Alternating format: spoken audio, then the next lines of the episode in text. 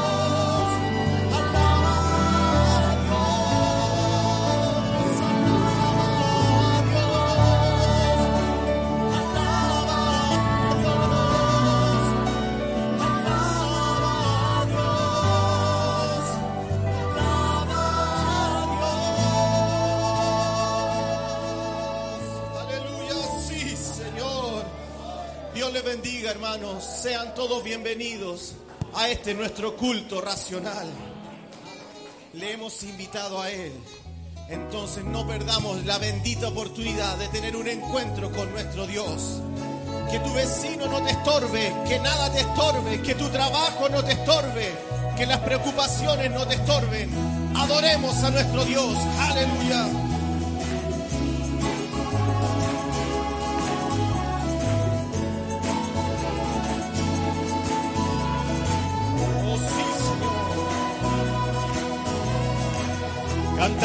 Alegres, a Dios, habitantes de toda la tierra, servir a Dios con alegría, venid a Él con regocijo, cantad alegres, cantad, oh sí Señor, habitantes de toda la tierra, con alegría, con alegría, venid a Él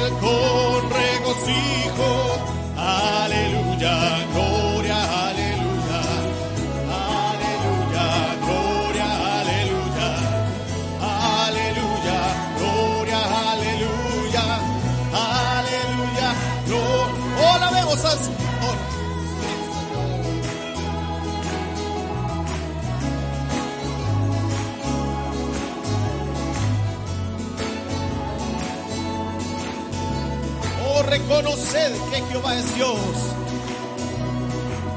Reconoced que Jehová es Dios. Él nos hizo, no nosotros mismos. Pueblo suyo, suyo somos. Y ovejas de su prado. Reconoced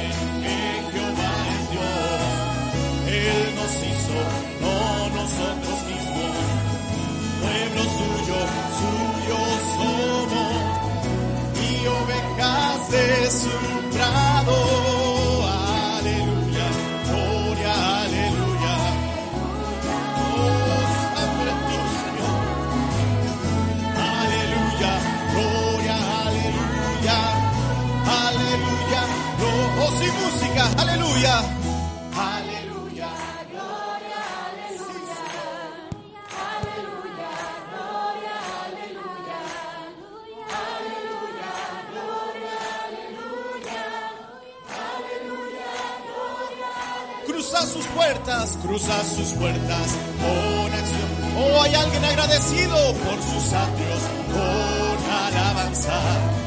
Alabadle, oh, tú eres muy bueno, Señor. Y para siempre sus misericordias. Cruza sus puertas con acción de gracias. Por sus atrios, con alabanzas. Alabando, para siempre tus misericordias. Aleluya, gloria, aleluya. Aleluya, gloria, aleluya. Aleluya, gloria, aleluya. Aleluya, oh, palmas al Señor mientras la música suena. Este es su tiempo de adoración. Hemos venido agradecidos. Hemos cruzado esas puertas con acciones de gracias. Aleluya. Mientras comienza a pasar nuestro hermano Eduardo Muñoz con su oportunidad especial. Aleluya. Sí, Señor. Cruzad sus puertas con acciones de gracias cruza sus puertas con acción de gracias, por sus atrios con alabanzas. Alabadle porque Él es bueno y para siempre sus misericordias. Cruza sus puertas con acción de gracias, por sus atrios con... Oh, cómo no hacerlo, Señor, alabadle bueno y para siempre sus misericordias. Aleluya, gloria, solo a ti,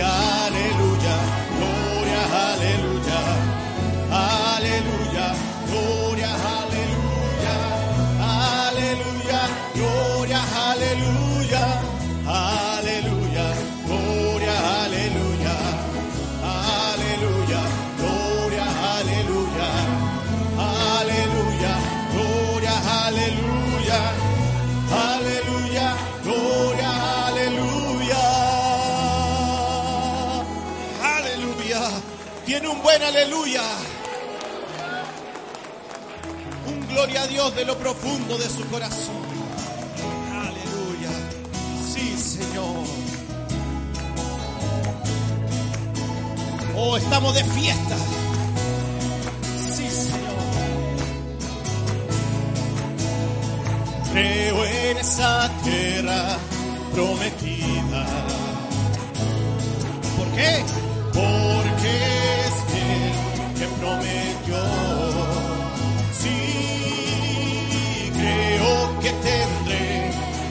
Alegría.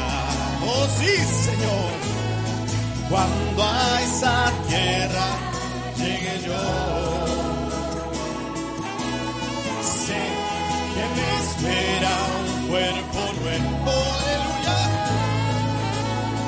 vestido de santidad.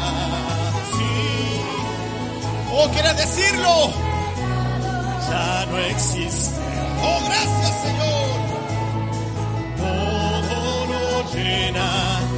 perfección y es para mí.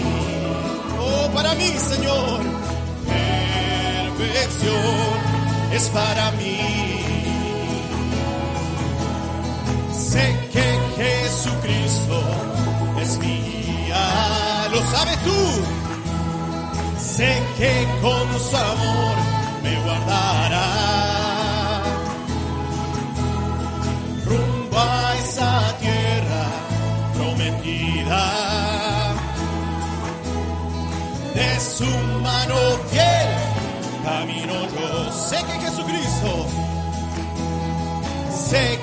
Jesucristo es mi guía.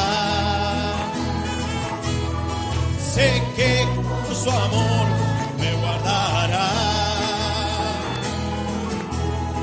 Rumbo a esa tierra prometida de su mano fiel camino yo de su mano fiel de su mano fiel camino yo. De su mano fiel camino yo. Aleluya gloria a Dios. Oh Dios bendiga a nuestro hermano Eduardo. Puede sentarse por un momento. Aleluya Gloria a Dios. Santo eres tú, Jesús.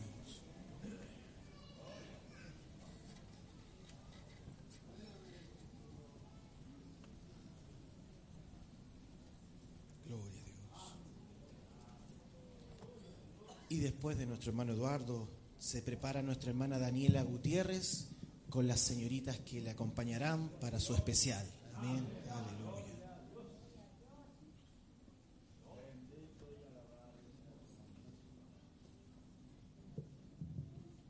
Oh, qué bueno es estar en la presencia del Señor.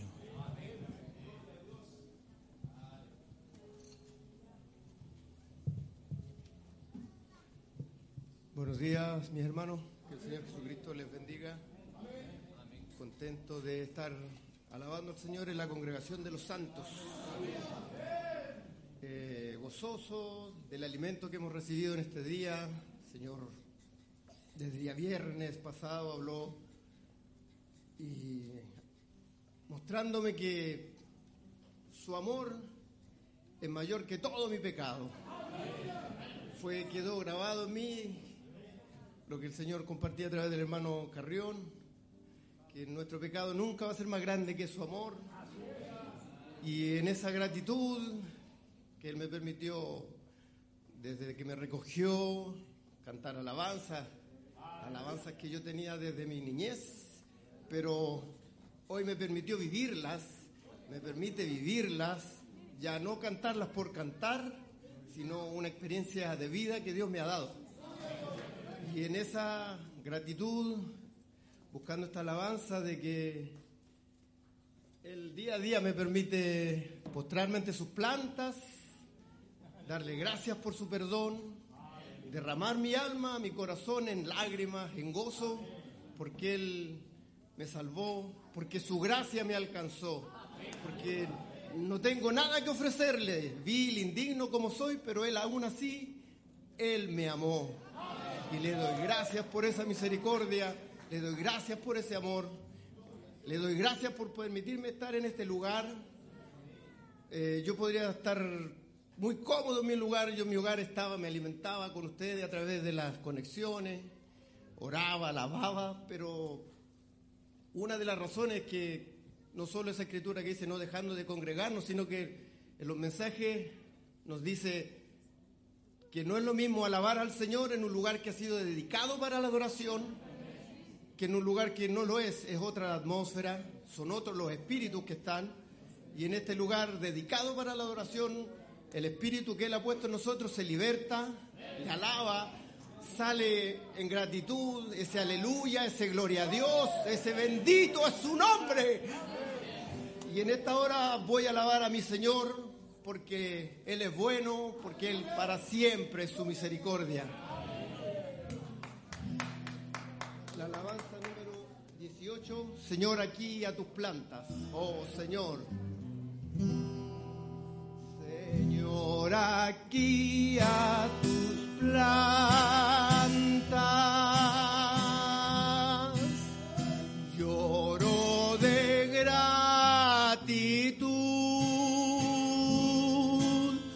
Porque todas mis faltas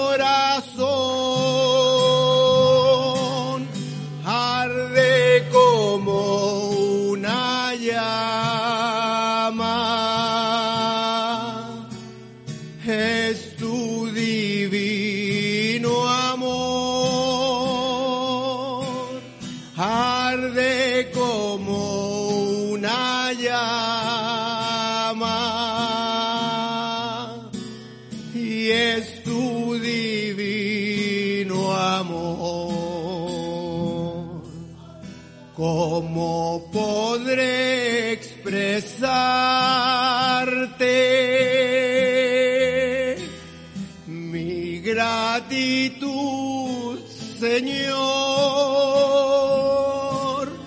Solo puedo llorar con lágrimas de amor. Te puedo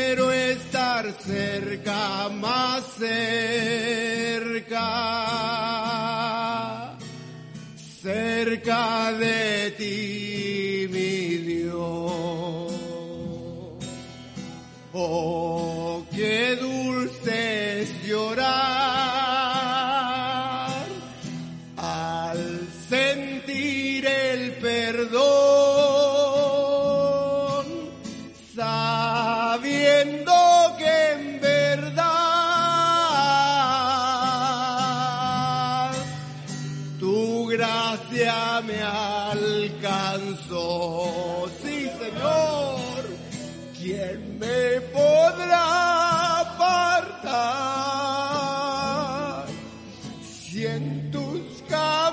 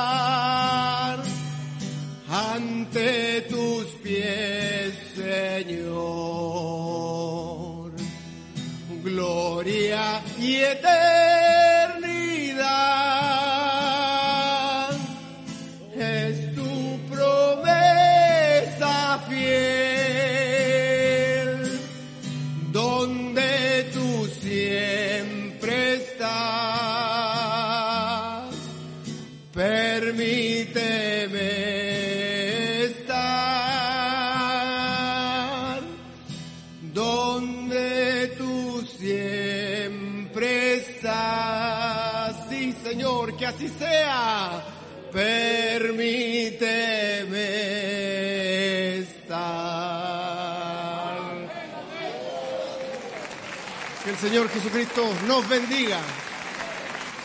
Aleluya, gloria a Dios.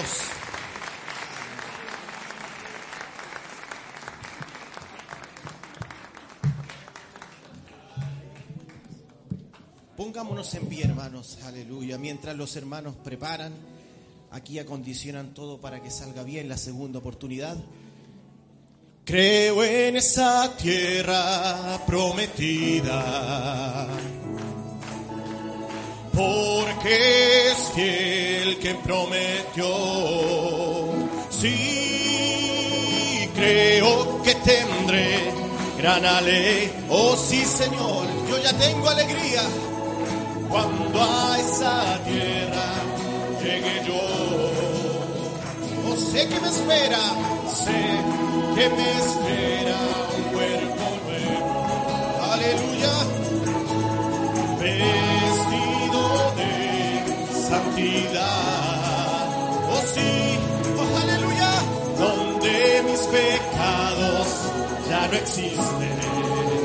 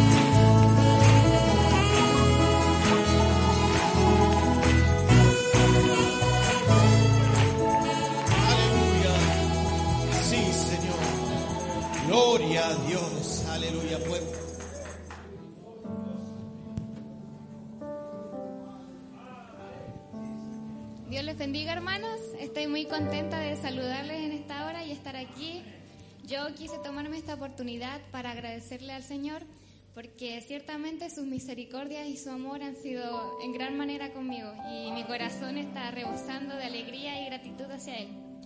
Y hoy estoy aquí para testificar que tenemos un Dios vivo y es un Dios tremendo y que no hay otro como Él. Y que toda honra y gloria sea para nuestro Señor Jesucristo. Dios les bendiga.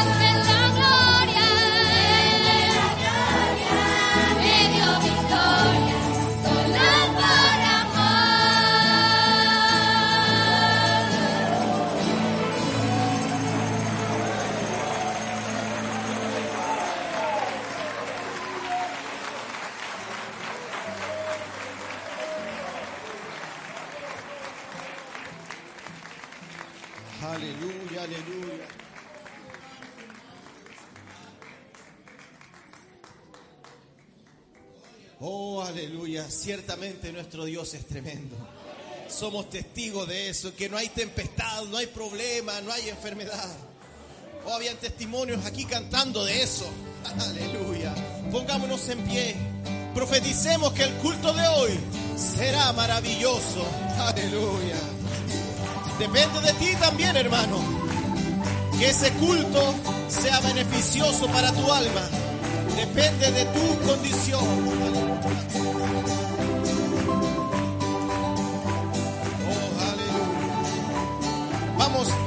Vamos a partir de nuevo, vamos a, vamos a partirlo como lo ensayamos, amén.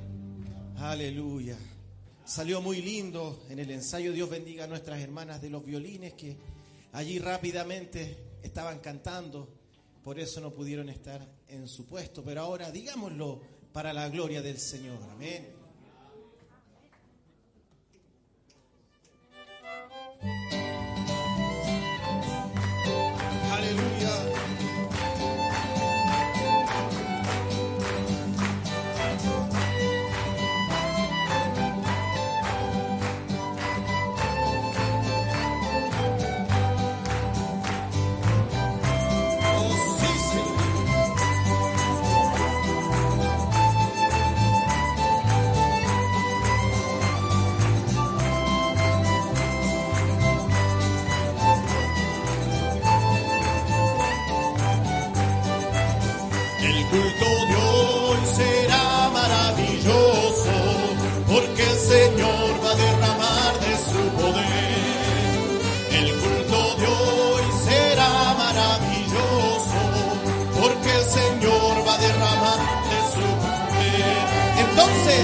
Derrama, Señor, derrama, Señor, derrama sobre nosotros.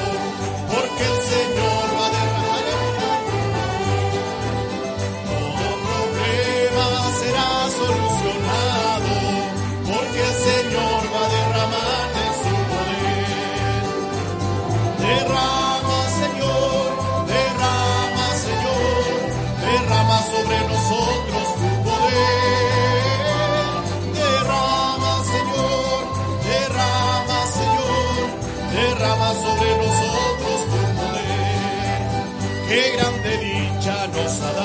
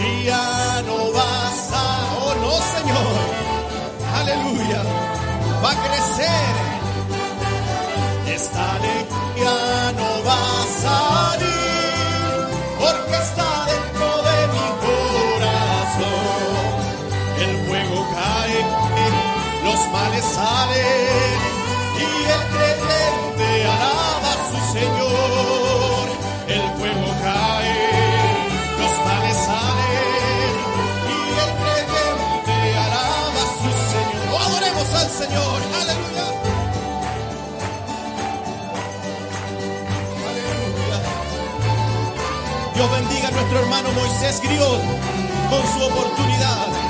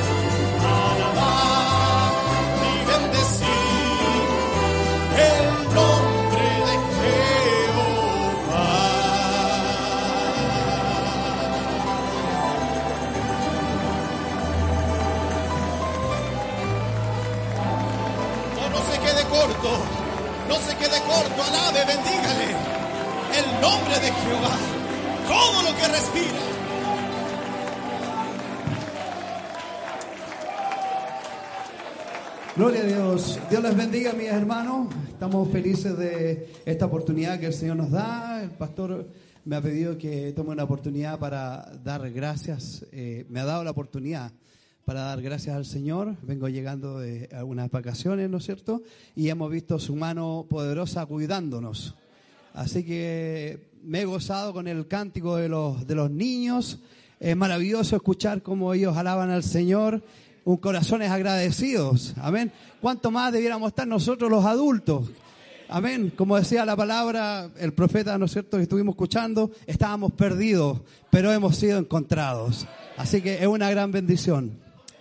Eh, bueno, el Señor me permitió estar en, en, en- en algunos lugares de Brasil con la familia descansando y los últimos días, los últimos cinco días, atendiendo a una invitación que yo tenía del hermano Beber Cordeiro en Río de Janeiro, eh, estuvimos allá con él. Así que reciban ustedes los saludos, pastor, saludos del, del hermano Beber. Y, y llegando allá, ¿no es cierto? Me di cuenta, ¿no es cierto?, que el hermano Weber tenía un trabajo para mí. Él nos conocía desde la juventud, habíamos estado allá. Así que me hizo trabajar en el, en el ministerio y eso, eh, la verdad, me tiene muy contento y agradecido de que de alguna u otra forma seamos de bendición para el pueblo. Así que eh, quería compartirles eso y en agradecimiento al Señor quiero cantar un cántico con mi familia. Amén. Me gustaría cantar un cántico que ya conocen, eh, que el Señor nos, nos, nos dio y que fue de mucha bendición allá en esos lugares. eh, te adoraré en mi existencia. Amén.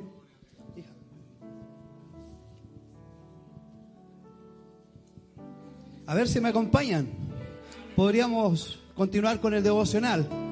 Puesto de pie. Te adoraré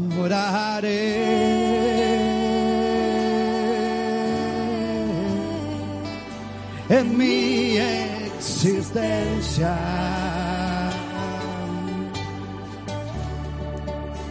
No importa el lugar,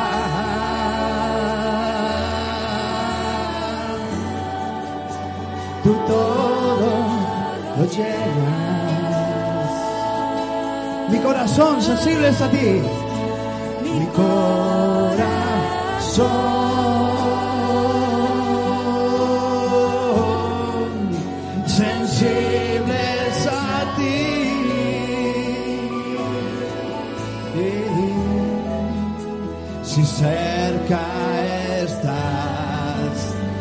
puedo sentir. Entonces te adoraré. Aleluya. Él viene donde están los que le adoran. Amén. Te adoraré. Te adoraré.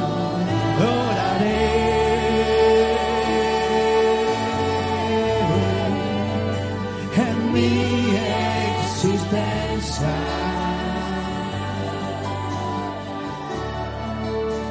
No importa no importa el lugar ni la situación, no importa donde tú- usted esté, tú todo lo llenas. Y somos testigos de eso también, amén.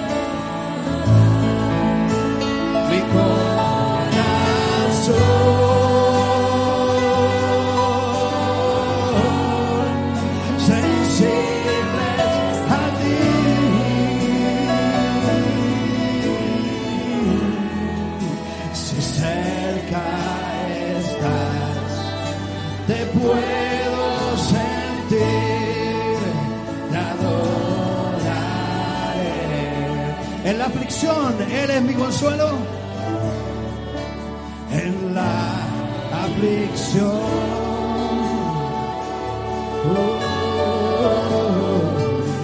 Eres mi consuelo. Él ha sido tu consuelo en todo tiempo. Aleluya. Solo no estoy. Él es fiel, compañero. El compañero que no falla. Amén. Gloria a Dios. Aleluya. Ya no estoy,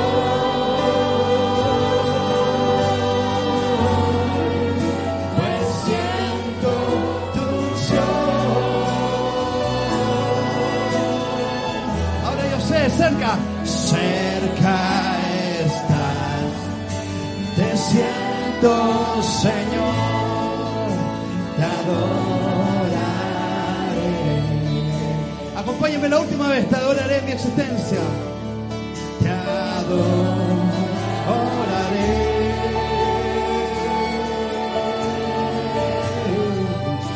En mi existencia. Aleluya, gloria a Dios. Dios te bendiga, hermano.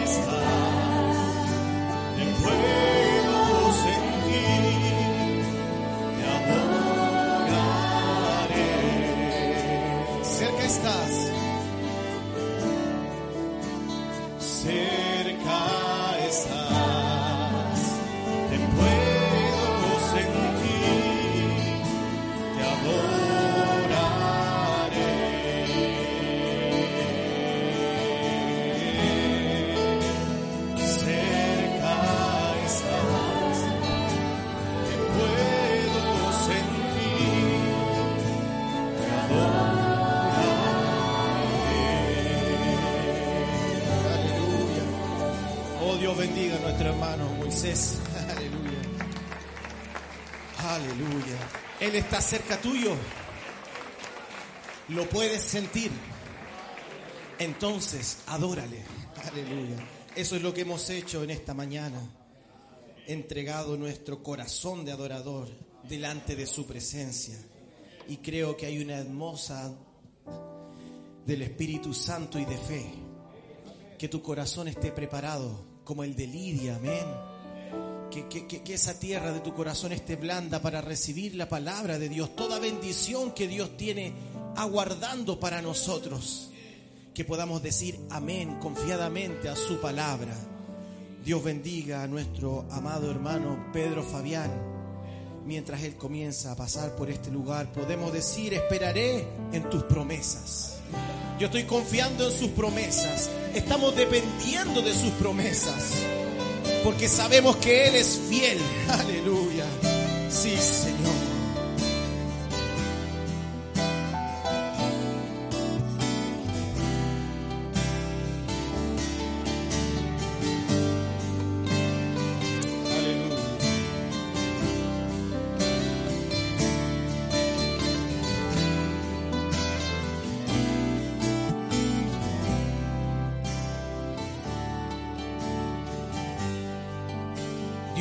Bendiga la escuela dominical mientras comienza a salir también, amén.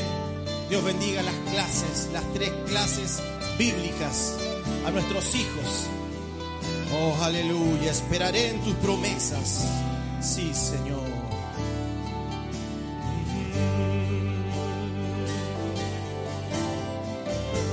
Esperaré en tus promesas, oh Señor, pues yo sé bien que eres fiel. Yo lo sé, Señor, te esperaré. Me quedaré con tus palabras, oh mi Dios, pues sé que nunca pasará.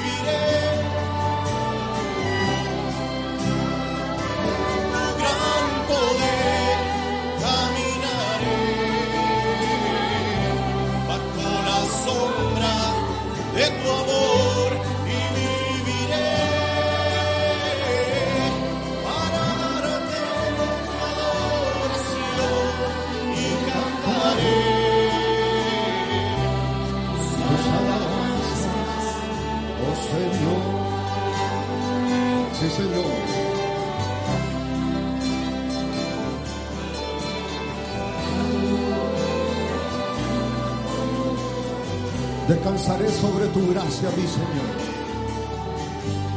Descansaré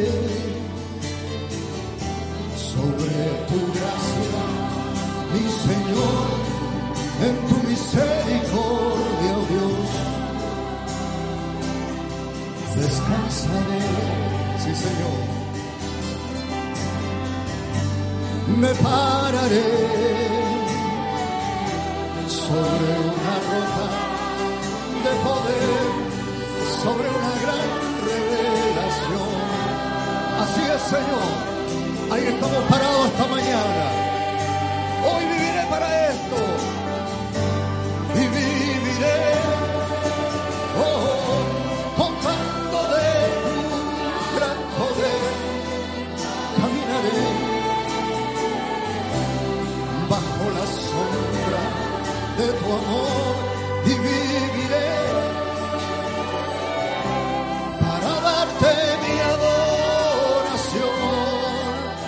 cantaré tus alabanzas, oh Señor. Gracias Señor. Qué bueno es, Padre, descansar en tus promesas, Señor. Yo sé bien que tú eres fiel. Señor, lo has probado durante todos estos años, durante toda mi vida, Padre. Tú has sido mi Dios desde mi juventud, Señor. Qué bueno es, Padre, poder confiar en ti, Señor. Descansar en ti, Padre. Así nos presentamos esta mañana, Señor. Completamente descansados en ti, en tu obra, en lo que tú has hecho. No en nuestros méritos, no en nuestros deseos. No, Señor, en lo que tú has hecho por nosotros. Gracias por eso, Padre. Qué bueno es estar aquí esta mañana. Sí, Señor. Descansaré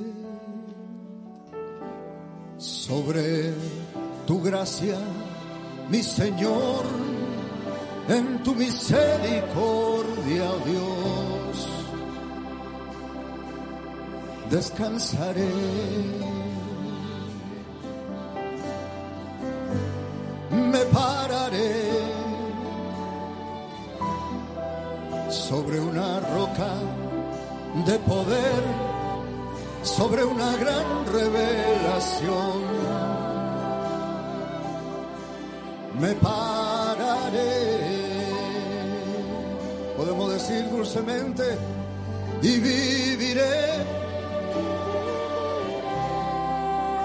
Contando de tu gran poder, caminaré bajo la sombra de tu amor y viviré para darte mi adoración y cantaré tus alabanzas, oh Señor. Oh, tus alabanzas, oh Señor. Oh, tus alabanzas, oh Señor. Sí, Señor, sí, Señor. Qué bueno es eso. Amén. Que Dios les bendiga. Puede tomar su asiento. Amén. Eh, para tomarme un, un pequeño tiempo de saludarles. Este, este canto es muy especial. Recuerdo que la, la inspiración cuando lo escribí, las circunstancias, eran que mi hijo Lucas, allá está Lucas en el audio, ¿verdad? Está de novio, está viviendo la parte linda de la vida. Es puro, es puro amor. Predicaba de eso ahí en, uno de los cultos donde estuve. Hablaba de ese ambiente lindo, ¿verdad? Que es estar de novio. ¿Se acuerdan ustedes cuando estaban de novio? Ah, qué lindo era ese tiempo, hermano. ¿Verdad? Uno que, es eh, poco romántico, de todas maneras por ahí aparece algún corazón por allí que te recuerda en el cuarto que estás de novio. Y yo no tengo niñas, ¿verdad? Tengo sol, solamente hijos varones. Y yo pensaba en eso, ¿cómo será el, para el papá de la novia ver a su hija enamorada, ¿verdad? Y ver ese cuarto lleno de corazones y peluches y eso. ¿Qué tiene que ver esto con nosotros? Pues nosotros somos la novia de Jesucristo. Estamos, estamos en el mejor, en la mejor etapa de la vida. amén, amén. Y bueno, mi hijo Lucas, tenía 12 años, creo, cuando el, el diablo le, le dio un, un, golpe de meningitis y estábamos allí en, esa, en medio de esa batalla tremenda, terrible.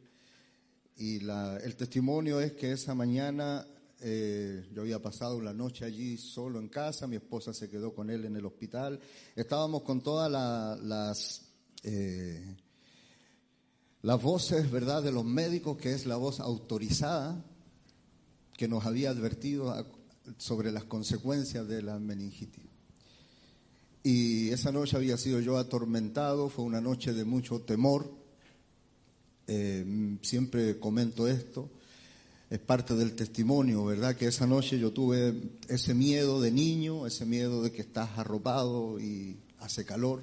¿Se acuerdan de eso? Alguien tuvo ese tipo de miedo. Sí, es el miedo de que no te quieres levantar ni mover, que ves cosas en, las sombras, ¿verdad? Así pasé esa noche, mi esposa, como digo, estaba con él en el hospital y tenía mucho miedo. Al otro día, cuando me voy al, al hospital, ¿verdad? Vi, eh, puse la, radio y en la radio aparecía un, una publicidad de una compañía de seguros que decía, tus miedos terminan cuando te sientes seguro. Ellos querían que le comprara un seguro. No les compré un seguro, pero recibí el mensaje porque pienso hasta el día de hoy que era Dios mismo entregándome ese mensaje. porque nosotros estamos seguros en Cristo.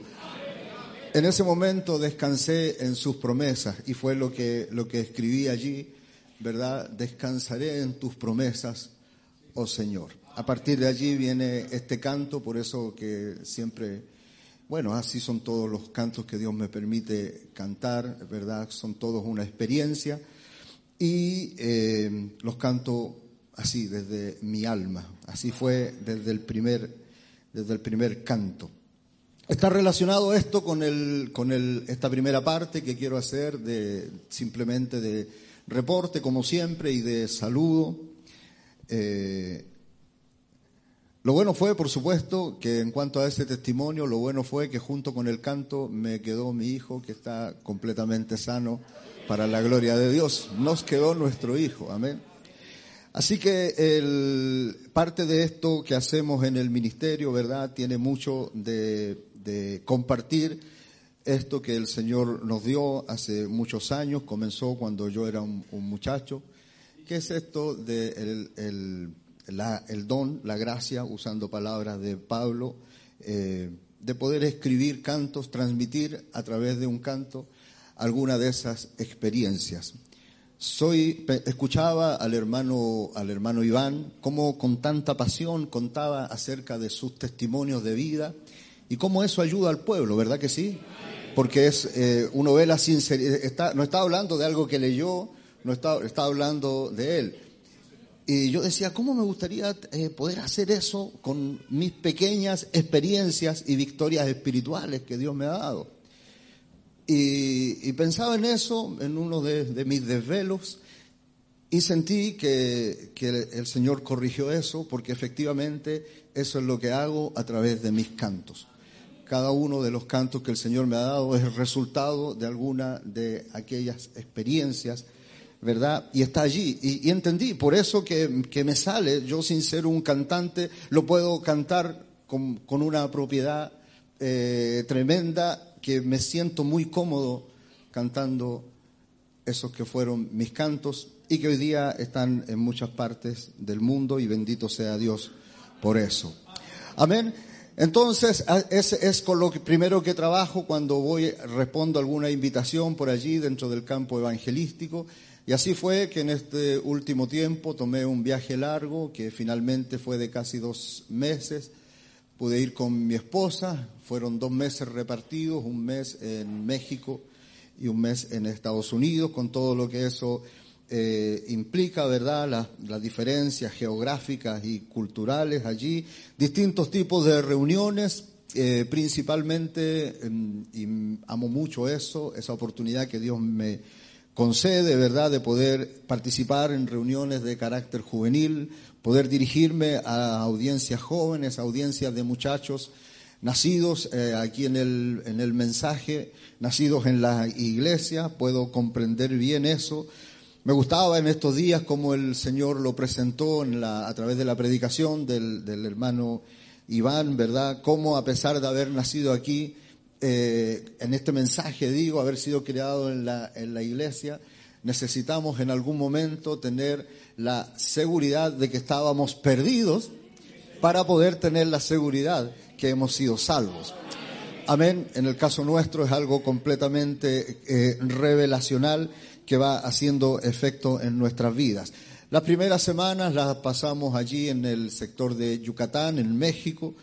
Eh, aprovecho de, por supuesto, enviar saludos a cada, de cada uno de los lugares que, que mencione, ¿verdad? Porque para no hacerlo detalladamente. Pero en cada lugar Dios tiene su pueblo, allí en la zona de los, de los mayas, en, la, en todo lo que es esa gran esa gran península maya, ¿verdad? Hay muchos creyentes que por la gracia de Dios están abrazados a este mensaje. Batallando diversos tipos de, batallas, por supuesto, eh, diversos tipos de frentes, tanto en, en, la parte espiritual, en la parte doctrinal, cosas que uno la escucha y dice, ¿cómo puede ser que un pensamiento así llegue y destruya una iglesia? Por ejemplo, y lo voy a citar tal como es, porque es muy doloroso ver que una iglesia se destruye porque de pronto llega alguien diciendo que ya no es el nombre de Jesucristo, sino que ahora es el nombre de Jesús Cristo. Así que todo lo que tenemos nos sirve, vamos a tener que bautizarnos de nuevo. Y esa es una doctrina muy fuerte que pega por allá, por Centroamérica, ¿verdad? Y en esa zona. Y hermano, y, los, los, hermanos adultos, ¿verdad? Las hermanitas simplemente van, dicen amén y se bautizan de nuevo. Como que toman todo lo que ya tienen y lo, y lo desechan. Solamente porque alguien, un iluminado, viene y dice, no es el nombre de Jesucristo, véanlo, como lo dice, Jesús Cristo. Como Dios nos ha librado de tantas, de tantas cosas, hermano.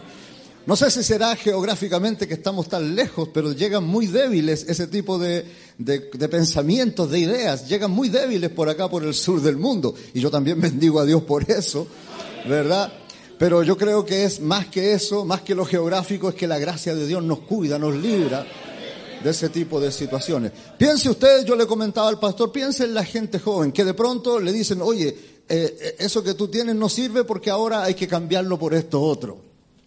¿verdad? Por una nueva forma, un nuevo bautismo. O sea, todo lo que viví, todo lo que pasé, todo lo que entregué no sirve. Imagínense, el, la Biblia dice que si invocamos el nombre del Señor, seremos salvos. Que si invocamos el nombre del Señor, aunque hayan dos o tres, Él está con nosotros. Quiere decir que si lo invocamos mal, Él no está con nosotros. No somos salvos. O sea, nada sirve. A partir de ese punto hacia atrás, nada sirve. Es para contarle un poco las batallas que se pelean en otros lugares y hacer grande la gracia de Dios con nosotros que nos tiene libre de ese tipo de situaciones. Amén. Yo bendigo a Dios por eso. Amén. Aquí somos un, lugar de entrada y salida de toda la gente que venga a este país, ¿verdad? Entra por esta ciudad. Y nosotros somos una puerta abierta, porque así lo ha sentido el pastor desde el principio, una puerta abierta al compañerismo. Y Dios nos libra de todas esas cosas. Estamos aquí sanos en nuestra mente. Amén. Consciente estamos teniendo nuestro servicio racional. ¿Verdad? Aquí no, no viene alguien para decirle ahora ponga su mente en blanco y vamos a, alcanzar un nivel más alto. No, no, no, Señor. Estamos conscientes de lo que estamos haciendo. Estamos en su presencia en cada servicio. Amén.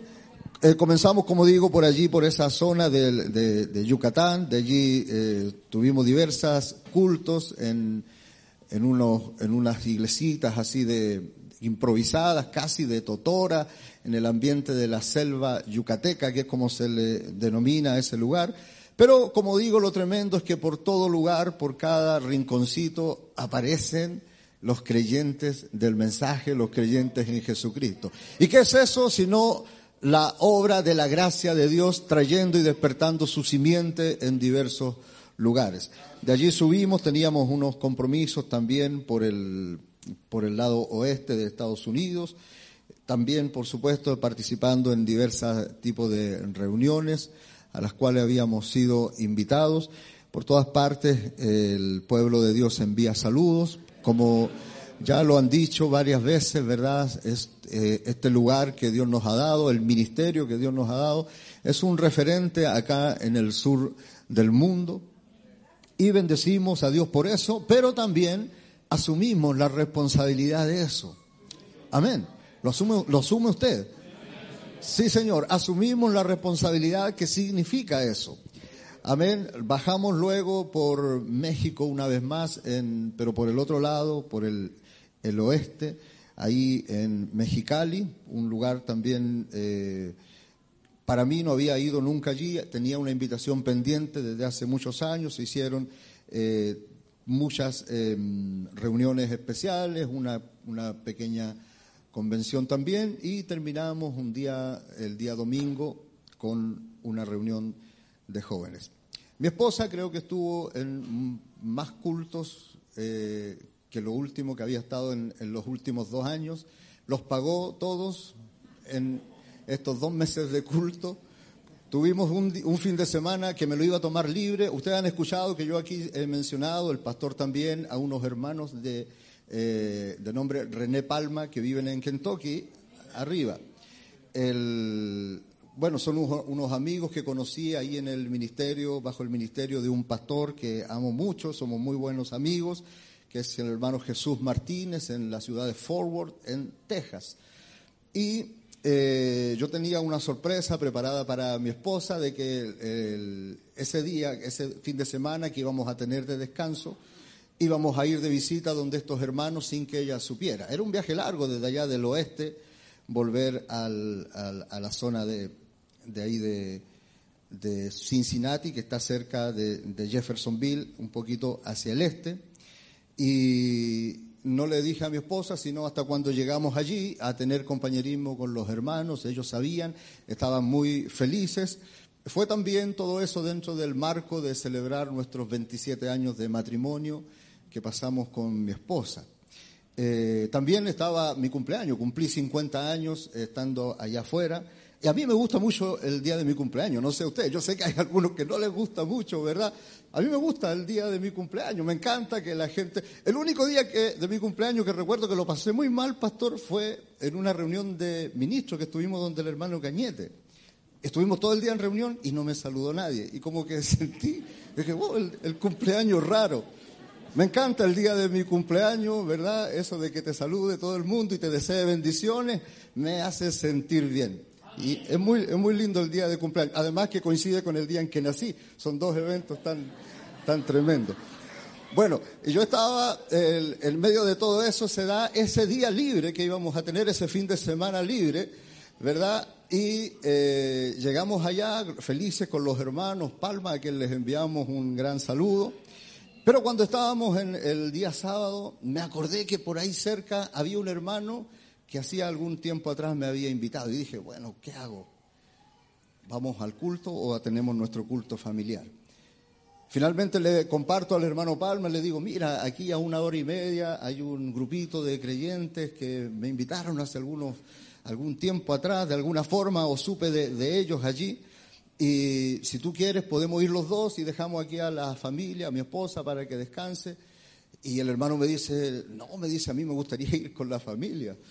Y yo voy y le digo entonces, bueno, si a él no vamos a dejar a mi esposa sola. Así que vamos entonces, preparamos ese viajecito y nos fuimos allí a una hora a una iglesia muy pequeña de hermanitos que están allí en el lugar que se llama Louisville, Kentucky, y tuvimos un precioso servicio en la presencia del Señor. Ellos estaban muy, muy contentos, estaban, se sintieron muy bendecidos. Y bueno, el Señor no nos permitió tener nuestro único domingo de descanso, ¿verdad? Pero sí nos concedió un precioso domingo de compañerismo. Ese hermano, el pastor se llama Diego Arroyos, un hermano que tiene, como digo, una iglesita pequeña de hermanos latinos allí. Les envía también muchos saludos, muchos de ellos eh, nos han visto por aquí. ¿verdad? Y tenían en su corazón, el hermano me comentaba eso, el deseo de que le visitáramos y se cumplió así de una forma casi casual. Como digo, luego volvemos a entrar a México, entramos por el norte oeste de México, allí en Mexicali, una zona eh, muy, muy eh, geográficamente especial, muy caliente, ¿verdad? Y tuvimos eh, unos servicios así también en ese mismo, en ese mismo esquema, unos servicios muy bendecidos, la presencia de Dios con nosotros nos bendijo en gran manera. Bajamos a la ciudad de Guadalajara para tener unos cultos entre semana y terminamos el último fin de semana con una convención ahí en la ciudad de México. Es mucho, es largo el listado de hermanos, de pastores que envían saludos, pero lo bueno es saber que el Señor nos bendijo y por todas partes, como digo, les tienen en la memoria, en la buena memoria. Eso quiere decir que hay gente que está orando por nosotros, que está orando por el ministerio, ¿verdad? Que ora por nuestros enfermos, porque escucha aquí también cuando se presenta una necesidad. Amén, hermanos que de una u otra manera le envían saludos, extrañan a los que se han ido, ¿verdad? Porque son de una manera muy parte nuestra a través de esto que cambió, definitivamente cambió, tenemos que asumirlo, ¿verdad? Cambió tanto la pandemia, ¿verdad? Como el paso del tiempo ha cambiado muchas situaciones. Una de ellas, quiero comentar esto también, una de ellas que tuve la oportunidad, no en este viaje, sino en el anterior, de conocer estos juegos de realidad virtual, que uno se los coloca aquí, ¿verdad? Y entra en, en un mundo. Y me puso a pensar tanto, hermano, porque es, es lo que, a lo que los jóvenes tienen acceso. y es un, mundo realmente un mundo nuevo, ¿verdad? No sé, ¿alguno de ustedes se ha puesto un lente de realidad virtual? Y verdad que es espectacular, definitivamente. Y yo pensaba en esto, cómo uno se pone, porque hay un, jueguito muy simple que me lo pusieron ahí los hermanos para conocer eso, y es que uno se, coloca eso y inmediatamente te miras y tu cuerpo está transformado, hermano. Te miras y tienes unos guantes poderosos que te hacen volar y puedes salir a volar por la ciudad, por el campo y lo dominas allí con... Y claro, tú estás viendo esa realidad ¿verdad? Y estás disfrutando de ella, pero los que te están mirando de afuera saben que es mentira. Saben que estás, estás ahí todavía en el, en el living, estás viviendo. Y, yo pensaba, ¿cómo nuestro enemigo ha avanzado de una forma tan, tan rápida, ¿verdad? Y se nos ha pasado, sobre todo, yo les comentaba a, los ministros, ¿verdad? Que todavía están en, en algunas cosas y no se dan cuenta que esto avanzó tanto y que nuestro enemigo, ¿verdad?, se aprovechó de esa situación y le entregó a nuestra a esta nueva generación, ¿verdad? Le entregó esa posibilidad, ¿cuál? La de vivir en otro mundo, de crear un mundo, ¿verdad? E irse a vivir en él. Y yo había escuchado eso cuando niño en una cita del profeta de Dios, ¿verdad? Cómo un, un hombre lleno del Espíritu Santo puede crear un mundo e irse a vivir en él. ¿Verdad? Y ese es el mundo eh, que nuestros muchachos, las batallas que nuestros muchachos están peleando. ¿Verdad? Y qué bueno es para nosotros comprender eso, para poder mirar a, nuestros muchachos, a nuestros jóvenes y tener eh, compasión de lo que les tocó vivir. ¿Verdad? Nosotros los adultos miramos y decimos, ah, yo no era así. Lógico que no era así, porque con suerte, con suerte había un Atari. ¿Te acuerdas, hermano Carlos, Carlos Rosa? Que es, que, ¿Para qué era un Atari? Para matar marcianos. Y tú, tú te podías estar ahí matando marcianos hasta que venía tu mamá y te mataba ese momento, ¿verdad? Pero hoy día los muchachos entran, entran en ese mundo, entran en ese mundo y pueden pasar allí días, semanas, meses. Si quieren, no terminan el juego y van y son parte de eso. No necesitan compañerismo, no necesitan. Es parte de la, de la idiotez de esta última generación. Un, un, idiota es uno que se abstrae de la realidad, según la definición. Predicamos de eso hace algún tiempo atrás, ¿verdad? Para, para los jóvenes. Pero también, así como les presentamos ese cuadro, ¿verdad? Tenemos unas tremendas citas que nos invitan a salir de este mundo, de este siglo, y entrar en la realidad verdadera, en la única realidad que existe y que es la nuestra. Parece locura para el mundo, pero es realidad. Cuando usted viene al culto y te conectas con la eternidad mientras alabas al Señor, entras en, y ese es el mundo real, es el único mundo que existe. Amén. Amén, porque era lo que hacíamos en el principio. ¿Dónde estabas tú cuando las estrellas? ¿Dónde estabas tú? Pues les estábamos alabando. Nuestra realidad es que somos sus adoradores, somos, somos los seres que le alaban, somos los seres que tuvimos con Él en el principio. Amén. Qué bueno es pensar en eso como nuestra realidad. Nuestra realidad es ser creyentes de este mensaje. Amén. Compartíamos de, de algunas de ese tipo, de ese tipo de cosas allí con donde se nos daba la oportunidad.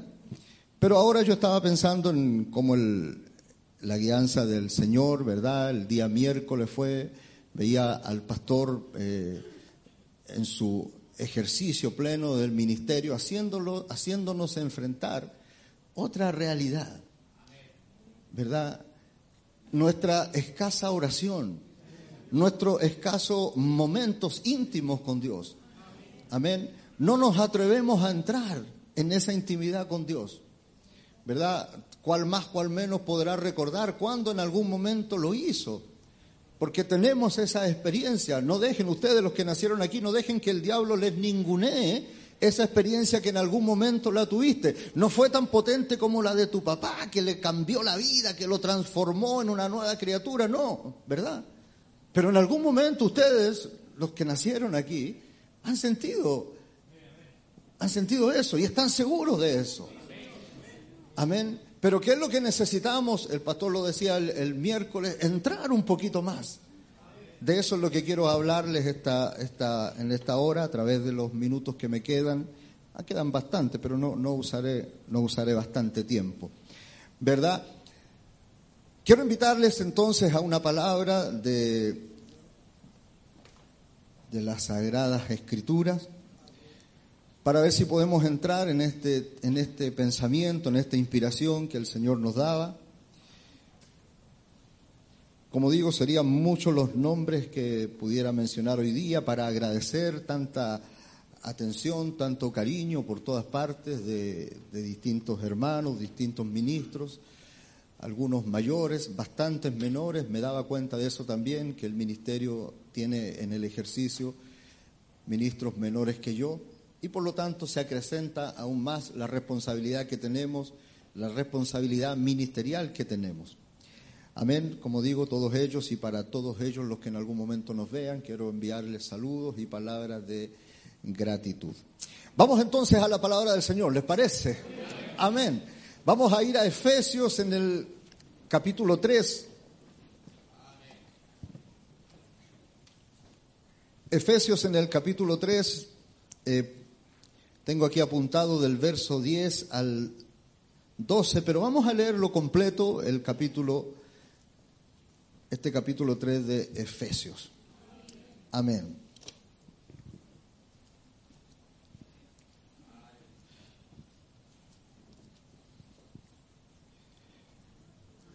Dice, por esta causa, yo Pablo, prisionero de Cristo Jesús, por vosotros los gentiles, si es que habéis oído de la administración de la gracia de Dios que me fue dada para con vosotros, porque por revelación me fue declarado el misterio, como antes lo he escrito brevemente, leyendo, lo cual podéis entender cuál sea mi conocimiento en el ministerio de Cristo.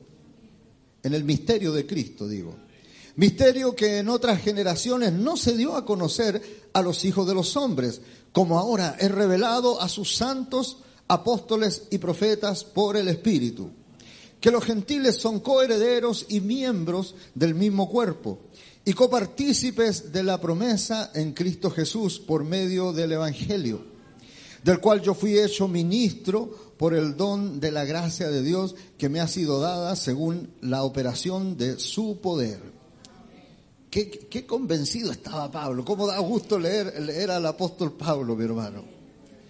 A mí, que soy menos que el más pequeño de todos los santos, me fue dada esta gracia de anunciar entre los gentiles el Evangelio de las inescrutables riquezas de Cristo y de aclarar a todos cuál sea la dispensación del misterio escondido desde los siglos en Dios que creó todas las cosas. ¿Cómo estaba de posesionado Pablo, mi hermano?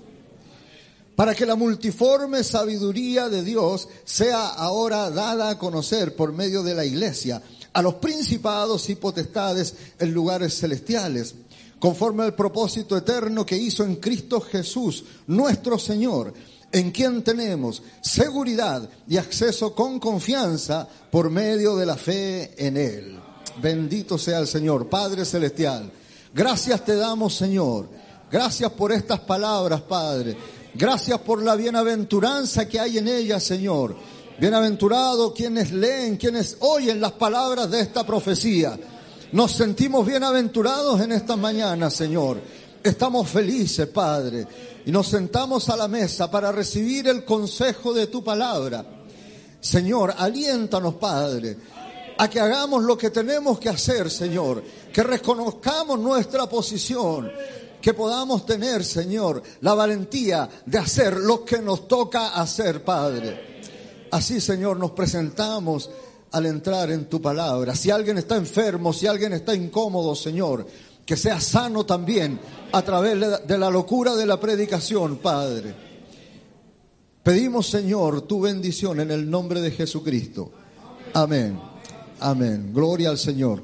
Puede tomar su asiento.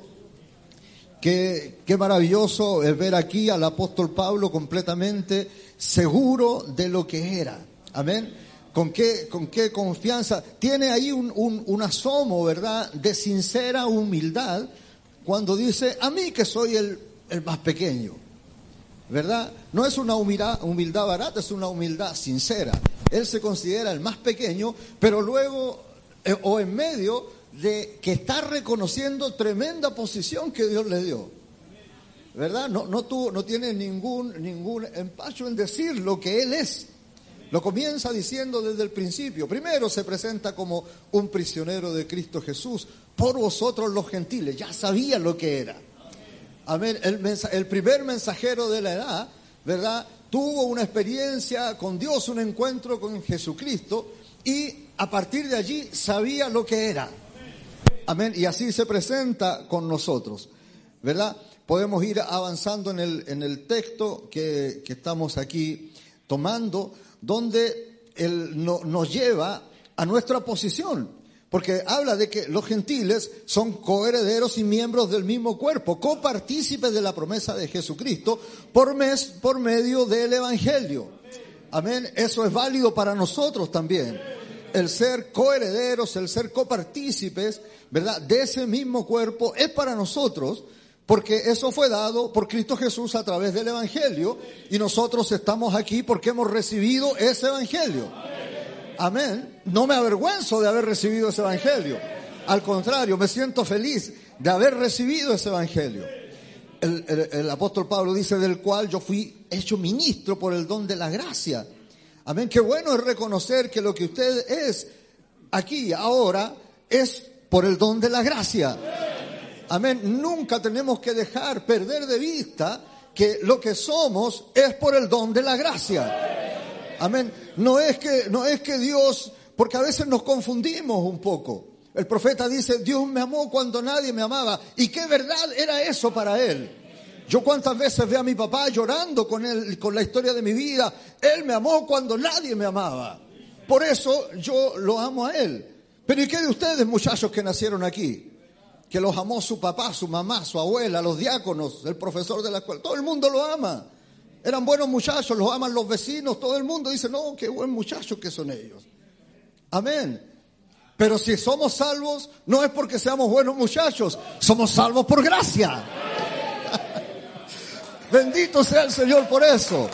La gracia que salva al más vil pecador es la gracia que los tiene a ustedes, muchachos, aquí esta, esta mañana.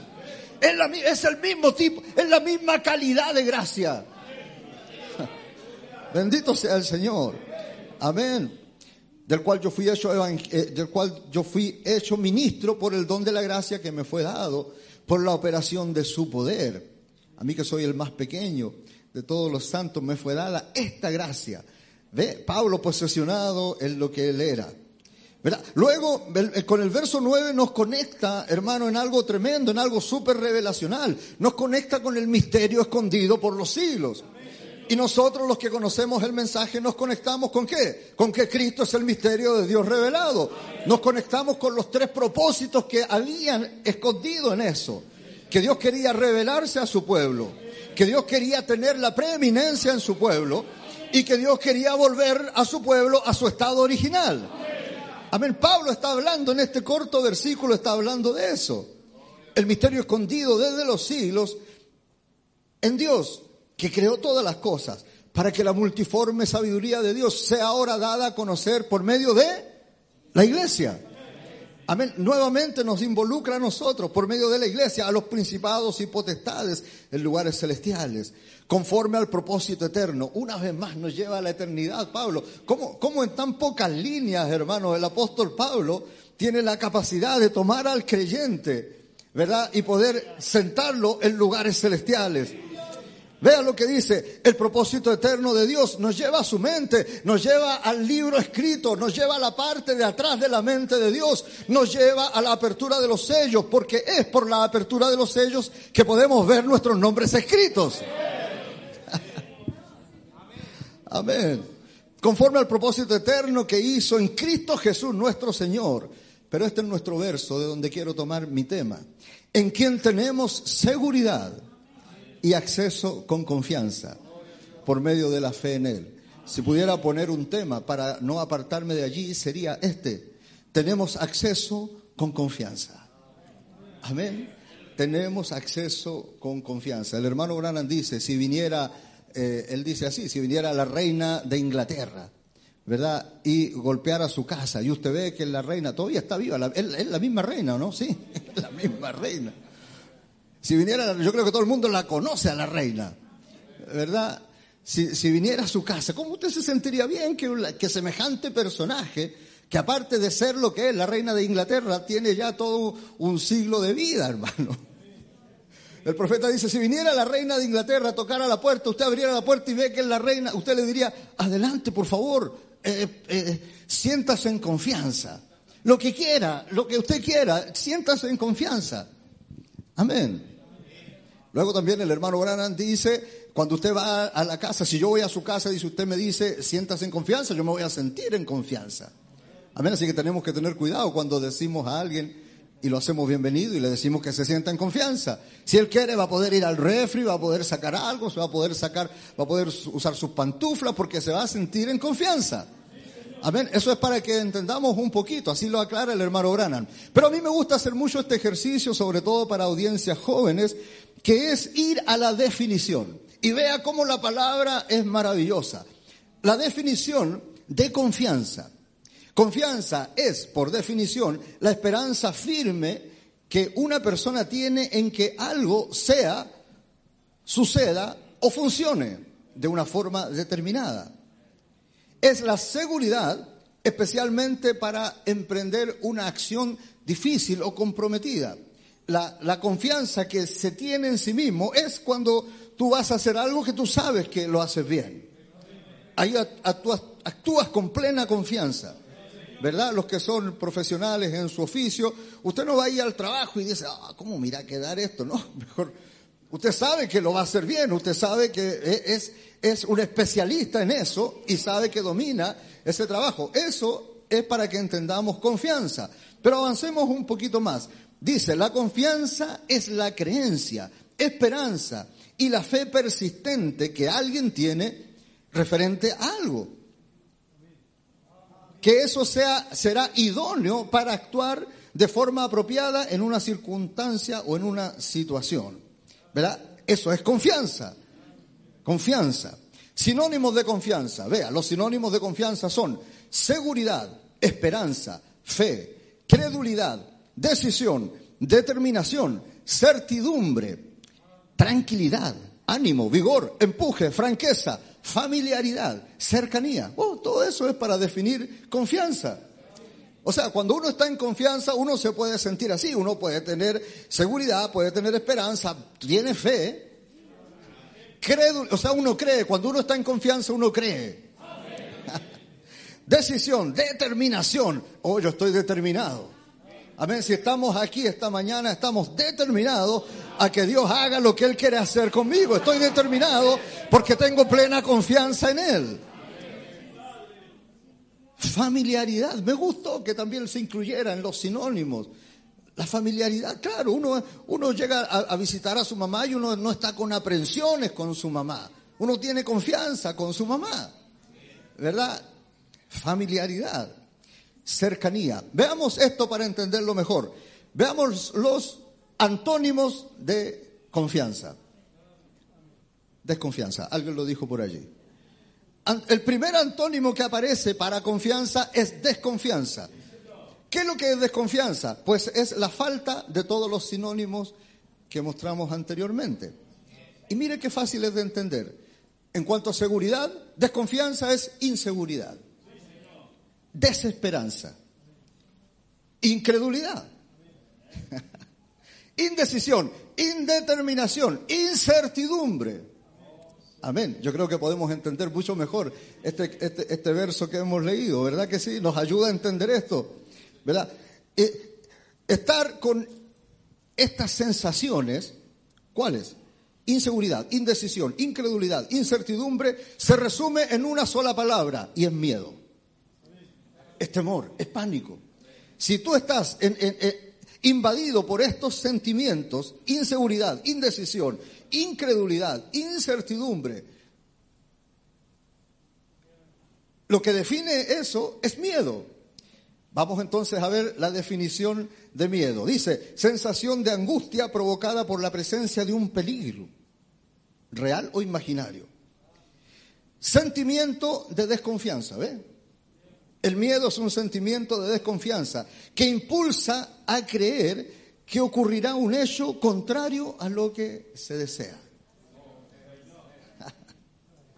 Wow, ¿cómo, cómo, ¿cómo cobra valor entonces esta expresión del apóstol Pablo que dice que nosotros tenemos acceso con confianza? ¿Pero acceso a qué? Acceso a algo a lo que estamos acostumbrados como el viejo lobo de mar. Estamos acostumbrados a la presencia del Señor. Estamos acostumbrados a que Él obre milagros en nuestro medio. Estamos acostumbrados a que Él viene en cada culto. ¿Verdad que sí? Estamos acostumbrados a que Él nos bendiga. Pero ¿qué es lo que nos falta? Tener conciencia de que tenemos acceso con confianza a que esa bendición sea aún mayor en nuestras vidas. Vea, ¿y eso qué es lo que es? ¿Cómo, qué, lo ocasiona eso? El miedo. El hermano Branham dice, una de las más grandes maldiciones en la iglesia hoy es el miedo. Todo el mundo está muerto de miedo. ¿Qué va a suceder? ¿Qué? ¿Quién? Y hoy día hay, hay, un, hay, instalado un miedo político en nuestro país. ¿Verdad? Y nosotros de una u otra manera somos parte de eso. Usted ve los, los, los, los pequeños, ¿cómo se llaman? Los de YouTube, los, pequeños, eh, las cápsulas de YouTube, ¿verdad? Que hablan sobre la incertidumbre que hay, que la constituyente, que el gobierno y todo eso. Y todos nosotros de pronto, de una u otra forma, no nos damos cuenta y estamos insertos en eso que en el fondo nos produce. ¿Y qué va a pasar con esto? ¿Verdad que sí? ¿A dónde va a parar esto? Y de una u otra forma somos afectados por este sentimiento de temor. El hermano Branham dice, ¿qué va a suceder? ¿Quién o qué? Pero el hermano Branham dice, aun cuando vengan los terrores, levantad vuestras cabezas, regocijaos, porque vuestra redención se está acercando cuando estas cosas acontezcan. ¿verdad? Escuchamos del COVID, apareció una nueva, un, nuevo virus por allá con los chinos, ¿verdad? Leían estos días de la gripe aviar, sacó una nueva variante, es posible que también sea algo similar al COVID, y toda la gente ve eso, y ahora lo que lo invade es el temor. El temor, el miedo, y el miedo te produce desconfianza. Ahora noten, el hermano Branham dice, Hablando de Abraham, dice, no había nadie más grande por quien jurar. ¿Cuántas veces hemos escuchado eso? Él cumplirá su promesa a Abraham y a su simiente. La promesa fue dada incondicionalmente. Y lo que estamos, lo que estamos tratando de hacer es sacar el miedo de los corazones y la mente de las personas. Esa es una de las más grandes maldiciones que está en la iglesia hoy.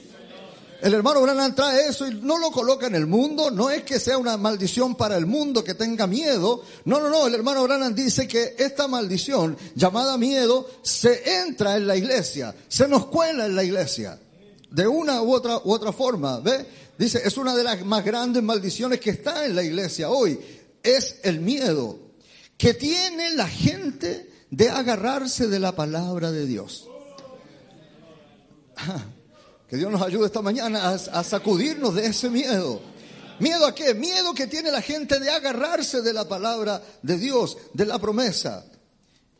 Hermano Branham sigue diciendo, dice, ¿cómo pudiera Dios retractarse? Estoy citando del pacto de Abraham. Dice, ¿cómo pudiera Dios retractarse de alguna de sus palabras? Sería más fácil, como dijimos, dice, sería más fácil que las estrellas simplemente desaparecieran de los cielos, que el sol y la luna y la tierra pasaran. Pero la palabra de Dios dice que jamás puede pasar su palabra. Es eterna y por siempre verdad.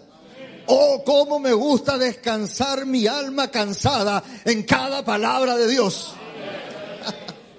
Cómo me gusta descansar. Descansaré en tus promesas, oh Señor. Pues yo sé bien que eres fiel. ¿Cuántos saben que Él es fiel? Él lo ha probado todo este tiempo. Amén. ¿Cómo me gusta descansar mi alma cansada en cada palabra de eso? Simplemente pareciera que uno lo pudiera colgar ahí arriba. Me imagino yo como un letrero, dice, ahí está. Tiene que suceder porque Dios así lo dijo. Si Dios lo prometió, Dios tiene que cumplir su palabra. Bendito sea el Señor. Eso nos da seguridad, seguridad de que nuestro llamamiento no se equivoca, hermano. Si estamos aquí esta mañana, eso prueba que esto funciona. La presencia de usted aquí ¿verdad? No es una presencia religiosa que venimos a cumplir con nuestro ritual. No, no, no. La presencia de usted aquí está dando testimonio de que el plan de Dios funciona. Funciona hasta aquí. Yo me miro en el espejo de la palabra y digo me falta, pero me miro en mi actual, en el estado presente de mi ministerio y digo ha funcionado hasta aquí. Eso me da la seguridad que funcionará hasta el final también. Eso produce confianza en mí. ¿Cuál es el estado presente? Eh, lo, lo, dice así por citar el título del mensaje, ¿verdad? ¿Cuál es el estado presente de tu ministerio? Como creyente, pues que estás creyendo. Ese es tu estado presente. El diablo quiere poner otra imagen, que estás con fallas, que estás con errores, pero tú puedes pararte hoy día, mirar a la cara al diablo y decirle, diablo, todavía soy un creyente. Estoy aquí por la gracia de Dios. Esa es mi realidad. Oh, Dios no se equivoca, no se equivocó conmigo. ¿Cómo atormenta ese pensamiento a veces a nuestros muchachos? ¿Verdad? Que simplemente nacieron, nacieron aquí, aquí bien creciendo y dicen, no, parece que Dios se equivocó, debía haber nacido en otra familia. No, si naciste aquí, muchacho, es la mejor prueba de que Dios tenía algo contigo.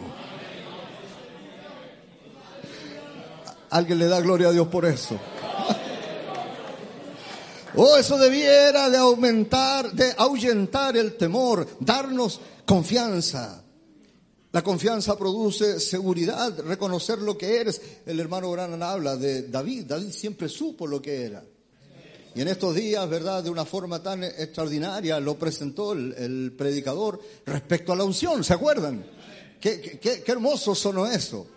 Amén. Como el profeta había ungido a Saúl, pero no, ahí había faltado un elemento.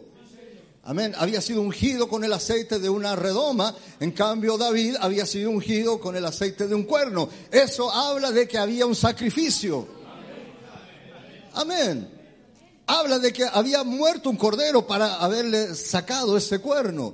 ¿Cómo sonó eso de dulce? ¿Y cómo lo podemos aplicar en nuestras vidas? Usted no está aquí por algo teológico. No, Señor. Estamos aquí porque hemos recibido la unción correcta. Ah, estamos conectados al Evangelio de Jesucristo. Aquí no se predica algo extraño, difícil de entender. No, Señor, nos conectamos con el Evangelio de Jesucristo. Nos conectamos con el Calvario. Aleluya, allí se rompió la célula, dice el profeta, se rompió la célula de vida, sangre, sangre y agua salió de allí, ah, de allí salimos nosotros. Por eso estamos aquí ahora. ¿Qué seguridad? Confianza, hermano, pero usemos esta confianza. Esa es mi confianza, yo descanso en esa esperanza. Nuestro enemigo quiere poner desconfianza, trayendo dudas a la congregación, poniendo sentimientos de temor, sentimientos de vergüenza. Hace algún tiempo, y, lo llevé para allá, para mi viaje, hablábamos de eso, ¿verdad? Como la expresión de Pablo dice, no me avergüenzo, porque la vergüenza disminuye. La vergüenza te inhabilita. Con la vergüenza vas a sentir pánico escénico. Amén. ¿Verdad? ¿Verdad? Los músicos saben de eso, les cuesta tanto a veces, pero ya cuando agarran confianza, ya. Confianza. El diablo quiere poner ese sentimiento, un sentimiento de vergüenza, y se hace fuerte esa expresión, no me avergüenzo de este evangelio. Si no me avergüenzo, pues tengo confianza en este Evangelio. Si este Evangelio fue suficiente para cambiar tu vida, hermano. ¿Verdad que sí? ¿Estás seguro de eso? Pues claro. Si este Evangelio fue suficiente para producirte un nuevo nacimiento, si este Evangelio fue suficiente para llenarte con el Espíritu Santo una vez, pues hay muchas más rellenuras. Hoy día puede ser uno de esos días. Hoy puede ser mi día esta mañana. Saquemos la desconfianza, el temor, la vergüenza, esos sentimientos. Estamos en el lugar correcto esta mañana. Estamos bajo la sangre, ¿verdad? Y como era nuestro lema hace algún tiempo, somos felices bajo la sangre. Bajo la sangre no hay condenación, no hay vergüenza, no hay temor. Él me ama y yo lo amo a Él. Soy su novia, Él es mi novio, Él me ama. ¿quién me apartará del amor de Cristo?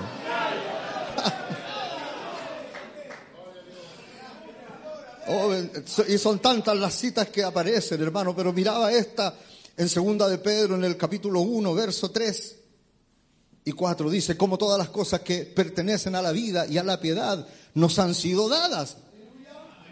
Amén. Y si nos han sido dadas, pues ya, ahí está. No tiene usted que hacer algo especial para que para obtenerlas, no, ya le fueron dadas. Amén. Eh, dependerá de usted. Me acuerdo una anécdota cuando era niño. Eh, vine a dejar algo donde el pastor. Sí, fue cuando iban a hacer la Susan, una bañera. Y me vine con la bañera en la, en la cabeza. Y me vine caminando desde los blogs, de ahí donde vivíamos, Mano Ponce, Mananás, ahí me, me, vine con, caminando por los morros con la bañera. ¿Qué edad habré tenido? No sé, unos 14. Y Imagínense, traje la bañera. Y llego donde el pastor, la dejo allí, y cuando me venía el pastor se mete la mano al bolsillo y me da. Me dice, toma para que... Y yo le digo, no, pastor, no se preocupe. Y él no se preocupó. Se lo guardó. Y yo quería que se preocupara. Aprendí la lección, hermano. En cuanto veía ahí, ya, pase. Ya. ¿Para qué vamos a hacer que se preocupe? ¿Para qué usted, si Dios le dio algo, ¿para qué usted va a hacer que Él se preocupe? Es más, Él no se va a preocupar. Él ya se lo dio. Y todas las cosas que pertenecen a la vida y a la piedad nos han sido dadas.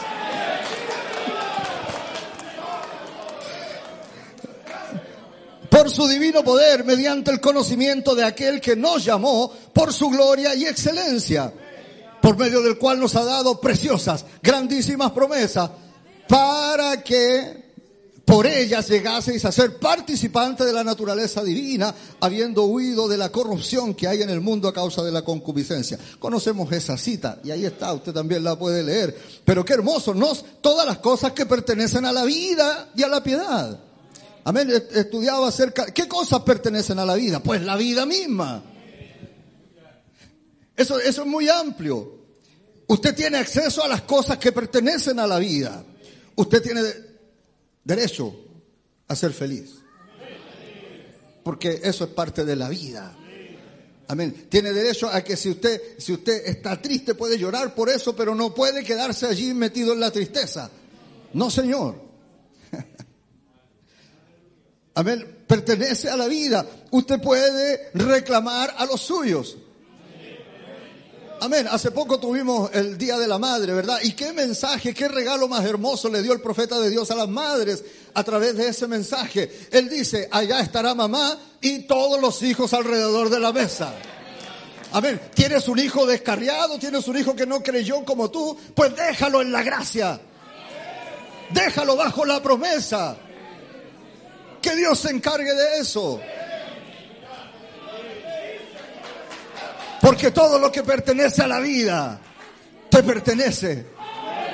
Todo lo que pertenece a la vida nos ha sido dado. El diablo viene y te dice, te voy a llevar a tus hijos al infierno. Dile, no, diablo, el infierno es para ti y para tus ángeles caídos.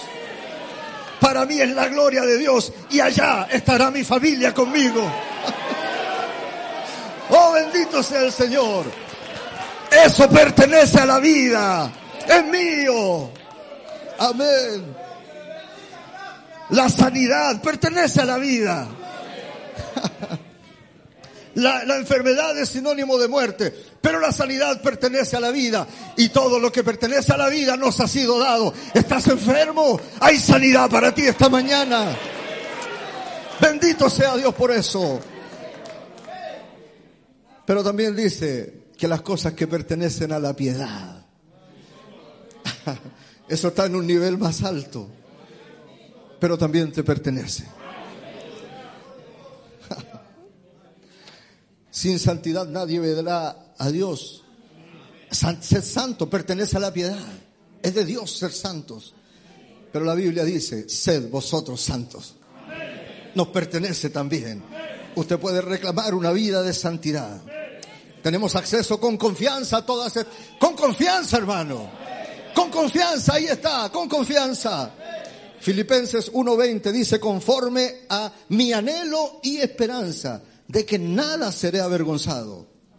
Antes bien, con toda confianza, como siempre también será magnificado Cristo en mi cuerpo, por vida o por muerte. Por vida o por muerte. ¿Qué confianza tenía el apóstol Pablo, hermano? Qué tremendo mensajero tuvimos en la primera edad. Pero qué bueno saber que William Brannan dijo, yo me paré donde Pablo se paró. Yo prediqué lo que Pablo predicó. ¿Qué confianza tenía el apóstol Pablo? Dice, también Cristo será magnificado en mi cuerpo. O por vida o por muerte. ¿Qué pasa si siguen pasando los años? Hay preciosos ancianos aquí que amo mucho. ¿Qué tal si nos toca enfrentar pues no importa, por vida o por muerte, será magnificado Cristo en mí. Esa es mi confianza. Tengo acceso con confianza a eso también. El profeta toma esta cita de Filipenses 1:20 para predicar del absoluto. Al menos lo vi en estos días en dos ocasiones que predica el absoluto con este con esta cita. El hermano Branham dice en el párrafo 23, dice, un hombre que tiene una vida centrada en Cristo. Pablo se paró, dice, en medio de la gente, esos judíos y los demás, sin una pizca de temor. sin una pizca de temor. Como nuestro enemigo es experto en poner temores. ¿Cuántas cosas usted no hace por temor? Y si no resulta, pues si no resulta no es su problema va a orar por alguien y si no resulta, pues usted ya hizo lo que tenía que hacer.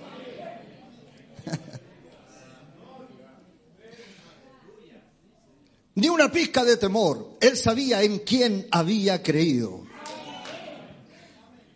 Él tuvo una vida que de ninguna manera lo hubiera hecho si no hubiese hallado algo que era genuino.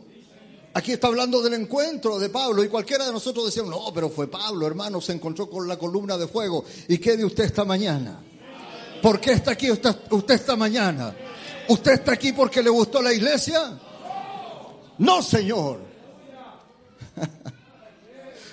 Amamos las cosas que Dios nos ha dado, pero si estoy aquí es porque me encontré con el mismo Jesucristo que se encontró Pablo.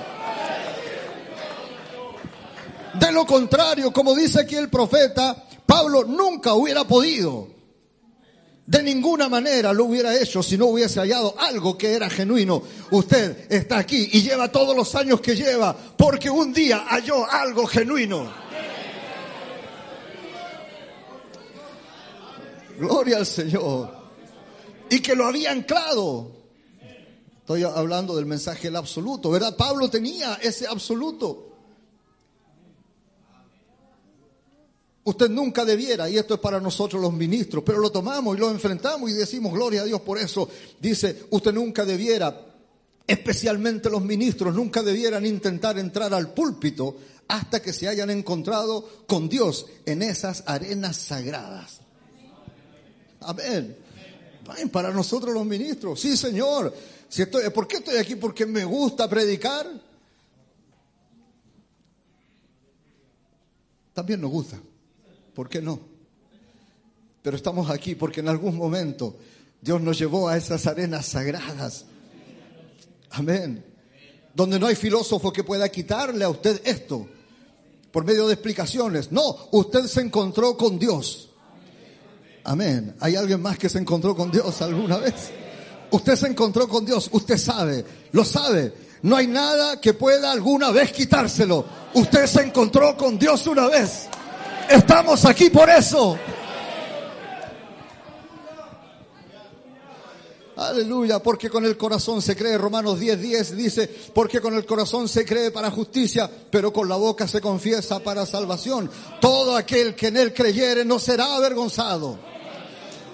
Tenemos confianza entonces, confianza tenemos en Cristo. Amén. La Biblia está llena de testigos que tuvieron esta confianza. Confianza para entrar a las arenas sagradas. Las arenas sagradas me llevó allí a Job. y no podemos pasarlo por alto. Es mi deseo de predicador que usted salga de aquí con confianza, que puede intentarlo, que puede entrar un poquito más, que puede buscarlo a Él en una forma más íntima. Ese es el propósito de esto. Nos gozamos con las promesas, con las cosas, pero lo importante es que usted se atreva a tener, a tomar este acceso con confianza. ¿Por qué no intentar entrar? Si la Biblia dice que tenemos acceso con confianza.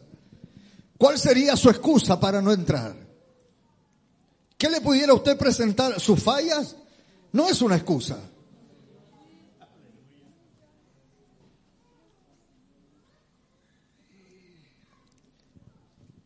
Veamos un poquito a Job. Job en medio de sus problemas y dolores. Job en medio de todos los sentimientos negativos que se pudieron acumular sobre él. Él hace la tremenda declaración y dice, he aquí, aunque tú me matares, esperaré en ti. Yo creo, y, ninguno de nosotros, ¿verdad?, ha pasado lo que pasó Job. Y es posible que no lo pasemos. De partida, desde lo primero, usted lo puede encontrar allí desde el capítulo 1 en adelante. Desde lo primero, Job era un hombre de dinero, era un hombre millonario. Job tenía muchos bienes. Amén. Y en el capítulo 1 no alcanza a perder, a, terminar el capítulo 1 cuando, cuando Job ya había perdido su economía. Su economía se le arruinó a Job de una forma brutal. ¿Verdad? Nosotros los que hemos batallado siempre con nuestras pobrezas, eh, estamos acostumbrados a eso. Pero no fue eso lo que le pasó a Job. Job no tuvo un mal momento, Job no tuvo un negocio que le falló. No, señor, usted lo puede encontrar en el capítulo 1 de Job. Job pasó de tenerlo todo. La Biblia dice que era el más rico del oriente.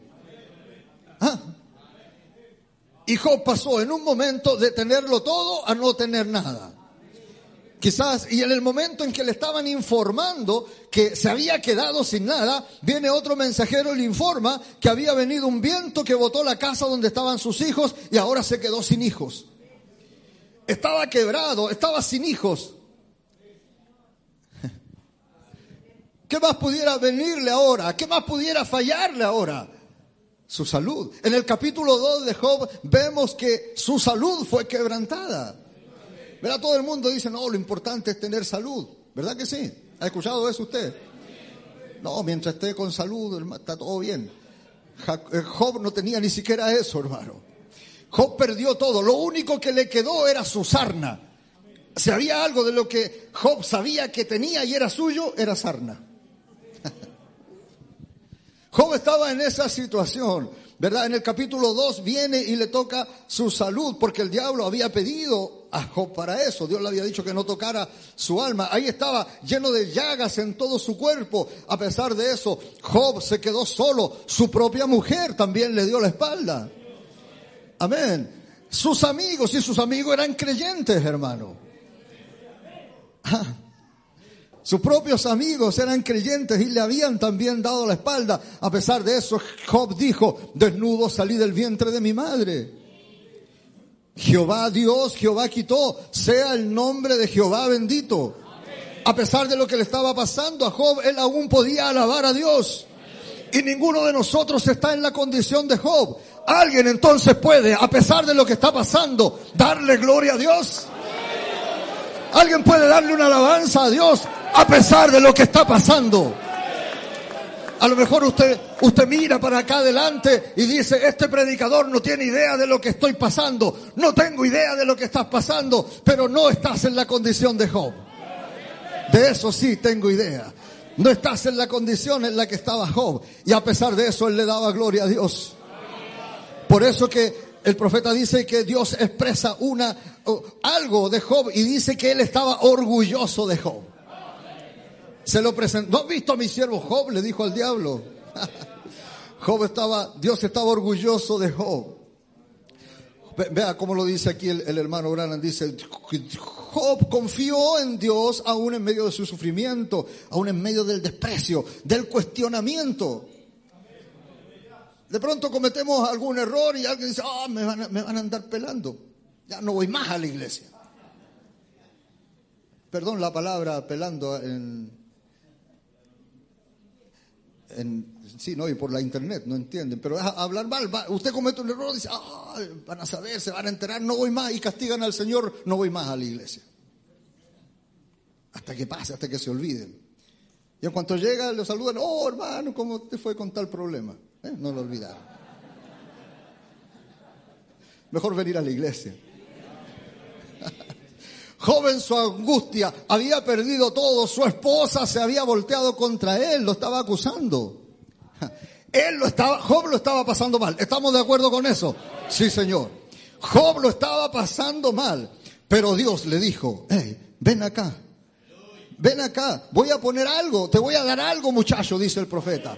Te voy a poner algo dentro de ti que ni todos los diablos del infierno podrán sacarlo jamás. Te voy a dar algo, dice que ni todo el infierno podrá sacudirlo afuera.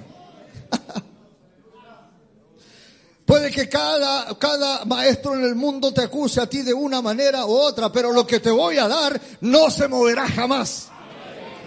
Dice el hermano Oranan, estoy hablando de, yo sé que mi redentor vive, ¿verdad? El hermano Oranan dice, ¿saben ustedes lo que Dios hizo? ¿Saben lo que Dios hizo con Job? Dice, él simplemente alzó un poquito la cortina y dijo, Job, mira allá. ¿Y qué fue lo que Job vio? ¿Qué creen ustedes que él vio? Él vio la Pascua de Resurrección. Él vio que había uno que resucitó de los muertos. Y no solo eso, él vio que ese que estaba resucitando era de él. Por eso dijo, yo sé que mi redentor vive. Él no solamente sabía que había un redentor, sino que sabía que ese redentor era suyo. Gloria al Señor por eso. ¿Qué es lo que sabes tú de este mensaje? Que Dios envió un profeta, que Dios llamó una novia. No solo eso, yo sé que Dios envió un profeta para mí y que yo soy la novia de Jesucristo. ¿Qué creen ustedes que él vio? Él vio la Pascua de la resurrección, él vio la primera Pascua y por eso exclamó, yo sé que mi redentor vive.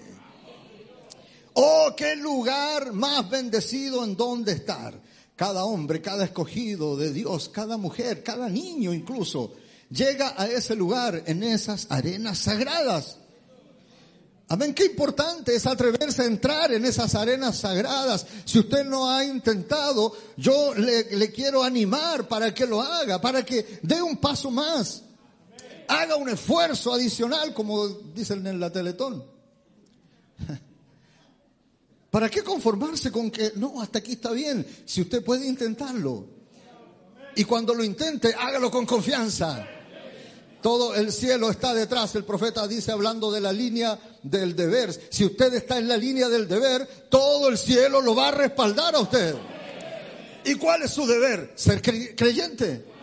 Su deber es creer. Si usted cree, el cielo se pone detrás de usted. Oh, bendito sea el Señor por eso. Yo sé que mi redentor vive, dijo Job, y al fin se levantará. Aunque después, y después de deshecha está mi piel en mi carne. De, ¿Qué confianza tuvo Job cuando entró en las arenas sagradas? Eso era lo que el pastor decía el, miércoles. Asumamos que no lo estamos haciendo bien. ¿Verdad? me, me llegaba a mí fuerte lo que el pastor decía allí, porque no nos queda otra que asumir. Ya. Pero está la oportunidad de acceder con confianza. De intentarlo cuando usted se quede solito allí en su cuarto. Inténtelo, intentémoslo. Con confianza. Mire, la primera vista de la Pascua de Resurrección hizo un profeta clamar, dice el, hermano Branham. Los truenos rugieron, los rayos destellaron. Él vio la Pascua de Resurrección por primera vez. ¿Cuándo la vio? No fue cuando él tenía puesta su mejor ropa, ni cuando estaba bien peinadito, ni cuando estaba disfrutando de la mejor salud.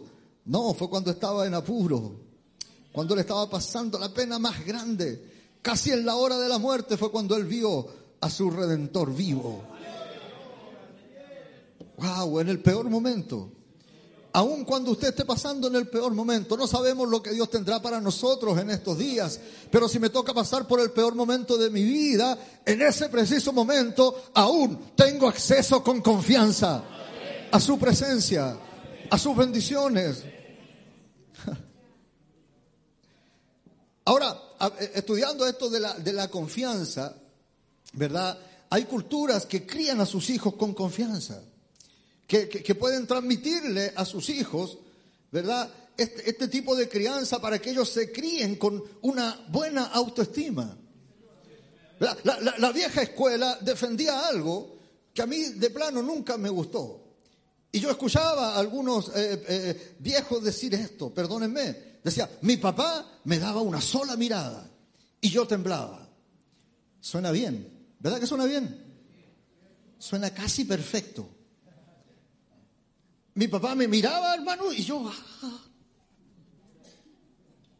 suena bien, pero está lejos del cristianismo. Cristianismo dice, instruye al niño en su camino. Y aun cuando fuera viejo. No, el cristianismo no dice, pone a tus hijos eh, temblar con una sola mirada. No, Señor. ¿Sabe lo que producía eso? Gente que se criaba con traumas. Como se criaron así, no eran capaces de ir a la oficina a pedir un aumento de sueldo a su jefe. No, sí, sí, sí eran capaces de juntarse y hablar mal del jefe. Pero cuando el jefe los mira, ahí están temblando de nuevo, igual que cuando el papá severo le daba esa mirada. Suena bien, pero no es lo perfecto. Cristianismo dice, ¿cómo dice? Instruye al niño en su camino. Vamos a ver la definición de esto. Aprendamos también un poquito más de esto. Perdóneme eso de aprendamos, entiéndame lo que quiero decir. Es posible que usted lo sepa mejor que yo. Pero vea lo que es instruir. Dice, proporcionar conocimientos, habilidades, ideas, experiencia a una persona para darle una determinada formación. Ah, qué lejos está de la mirada severa del viejo. Qué lejos que está, hermano. Algunos se ungieron. Ayer hablaba con uno de allá, de la tierra de donde nos llegó el mensaje, que fue, fue criado de una severidad tremenda, hermano. Lo molían a palo. Y el papá estaba convencido de lo que estaba haciendo era instruir al niño en su camino. Qué lejos, qué lejos está eso de cristianismo. Instruir es proporcionar conocimientos. Ah, Día de las Madres, nos conectamos de nuevo con el Día de las Madres. Usted, mamá, tiene esta bendita posibilidad. Y ahora que, ya algunos ya somos abuelos, la podemos repetir y perfeccionar con nuestros nietos. Tenemos esta bendita oportunidad de formar nuestros hijos con confianza, confianza en lo que son. Hijo, eres un hijo de Dios. Dios te predestinó para ser un hijo de Dios y transmitirle, proporcionarle conocimientos, habilidades, ideas, experiencias para darle una determinada formación. ¿Quieres formar un creyente? ¿Quieres formar? ¿Quieres que tus hijos sean creyentes? Pues dale esto, conocimientos, habilidades, hermano. ¿Para qué son buenos? Me alegra ver a los muchachos hoy día avanzando allí en la música, ¿verdad? Con instrumentos sofisticados. ¿Qué quiere decir? Que hay papás, hay mamás que se están preocupando de eso, están ah, sacando las habilidades que nuestros muchachos tienen. Amén. Proporcionar conocimientos, habilidades, ideas, experiencias para darle una determinada formación, ah, para poner confianza en lo que son. Quiero aquí abrir un, cuadro para entrar a cerrar. Hablando de la confianza, la confianza como palabra, ¿verdad? Se, se, menciona muchas veces en la Biblia. Pero la primera vez que se menciona en el, en el Nuevo Testamento es en Marcos. Y cuando, cuando lo vi allí, claro, es extraordinario, conecta muy perfectamente con nuestro tema de inspiración en esta hora. Vamos a repasarlo juntos, ¿les parece?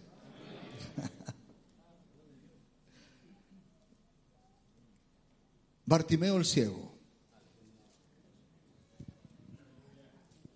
¿Cuántos se acuerdan de Bartimeo el ciego? Sí, lo conocemos bien. Hago mucho este ejercicio en todas partes donde predico, es que le recomiendo al pueblo que escuche luego el mensaje. Escuche el mensaje de Bartimeo el Ciego cuando esté en su casa. Lo puede escuchar en cualquier momento y a cualquier hora. ¿Cuántos se desvelan de repente en la noche? Ah, puede escucharlo ahí un ratito. Uno dice que en el día no tengo tiempo y pasa toda la noche desvelado. Escuche un mensaje. Escuche este mensaje, el ciego Bartimeo. Está, está muy lindo, está eh, eh, en varias ocasiones, o al menos encontré dos, una en California y otra allá en, en, Puerto Rico, con la traducción directa en español. Allí el profeta lo va a llevar a usted, lo sube de una forma magistral a la máquina del tiempo y lo lleva a pasear por allá. Vamos a repasarlo como el hermano Brana lo dice. Y no lo voy a leer para que no se haga más largo, pero sí lo podemos parafrasear. El profeta dice, que Bartimeo esa mañana había soñado que había recobrado la vista. Él se acordaba cuando era niño y podía ver. Y se acordaba de su mamá, que su mamá le contaba historias, pero el hermano Branham va más allá y dice, ahí andaba el pequeño Bartimeo recolectando flores, ¿verdad? A la siga de las aves en el campo. El profeta describe el lugar, por eso lo invito a que, a que vea, a que lo lea, lo escuche. El profeta, describe, el profeta describe del color que eran las flores que recolectaba Bartimeo. Dice, recolectaba las florecitas amarillas y las contemplaba. ¿Verdad? Y de pronto escuchaba el grito de mamá que decía, Bartimeo, a comer. Y, uno se acuerda de eso, ¿verdad? De, ese tiempo. Y cuánto más él que era. Ahora estaba ciego recordando eso. Escuchaba a mamá que lo llamaba, Bartimeo, es hora de comer. Y allá iba Bartimeo a su casa. Y después de comer, mamá le decía, Bartimeo, es hora de, de dormir una siesta. Bartimeo se recostaba en el regazo de mamá y el profeta describe, dice, Bartimeo mientras miraba el azul del cielo y las nubes blancas pasar, Dice, su mamá comenzaba ahora a contarles historias. ¿Qué estaba haciendo? Poniendo confianza en Bartimeo, contándole historias. Y, Bartimeo, dentro de todas las historias que, que, escuchaba, tenía una que era su preferida, y era la de la mujer tsunamita. ¿Cuál es la historia preferida de su hijo? Usted le, le dice la tsunamita y su hijo cree que es un Pokémon eso. Bueno, los Pokémon son de la generación pasada. Pero saben hoy día de cualquier cosa, pero menos de eso. La historia preferida del pequeño Bartimeo era esa tsunamita. En los tiempos de Eliseo, su personaje preferido era Eliseo. Y, el profeta cuenta, se toma el tiempo, hermano, de contar toda la historia. Cuenta de cómo el, profeta Elías pasaba por allí y aquella mujer que era una hacendada, seguro que tenían algunas tierras, de pronto veía que el profeta pasaba por allí, habló con su esposo y le dijo, mira, el varón de Dios pasa por aquí, pudiéramos hacerle algo para que él descanse al pasar por aquí. Y el profeta entra en esa historia y como que está de más, hermano, pero se toma el tiempo y dice, y allí comenzaron a construir esa casa, ese lugar, ese cuarto donde el profeta podía pasar. El profeta se sintió bien por eso. El profeta estaba agradecido por eso. Le dijo a su siervo Jesse, ¿qué pudiéramos hacer por ellos? ¿Cómo pudiéramos compensarle a ellos lo que han hecho por mí? ¿Qué pudiéramos hacer? Y Jesse le dice, bueno, ellos son ricos, tienen de todo. Tienen, tienen terreno, tienen dinero, tienen, tienen, se ven que son, que son felices, pero de pronto eh, Jesse observa algo y dice, pero no tienen hijos. No tienen hijos, tienen mucho tiempo de, de matrimonio, se ve, pero no tienen hijos. Gloria al Señor. Y ahora el profeta de Dios viene y le da la promesa. Y viene el hijo. El profeta, el hermano Gran cuenta esto y se toma, como digo, todo ese tiempo para hacerlo. Y Bartimeo escuchando atentamente esa historia. Dice, mientras escuchaba la historia, Bartimeo se entretenía también viendo las nubes pasar. Tal vez le buscaba forma a las nubes. Y Bartimeo estaba esa mañana recordando todo eso. Y esa, esa mujercita entraba más en la historia y le contó, y, sabes hijo, el, ese hijo que Dios le dio por la palabra profética, ese hijo un día murió. Imagínate la tristeza de esta mujer, que por fin había abrazado un hijo y ahora ese hijo muere por una insolación. Y Bartimeo escuchando esa historia, tal vez la había escuchado muchas veces porque era su historia preferida. Pero Bartimeo se conmovía, el pequeño Bartimeo escuchando esa historia y, él y, su mamá le dice, pero la mujer que había creído y recibido la palabra del profeta sabía que ese profeta podía hacer algo por ella. Tomó su caballo y se fue donde el profeta de Dios, donde el varón de Dios, y le contó lo que pasaba.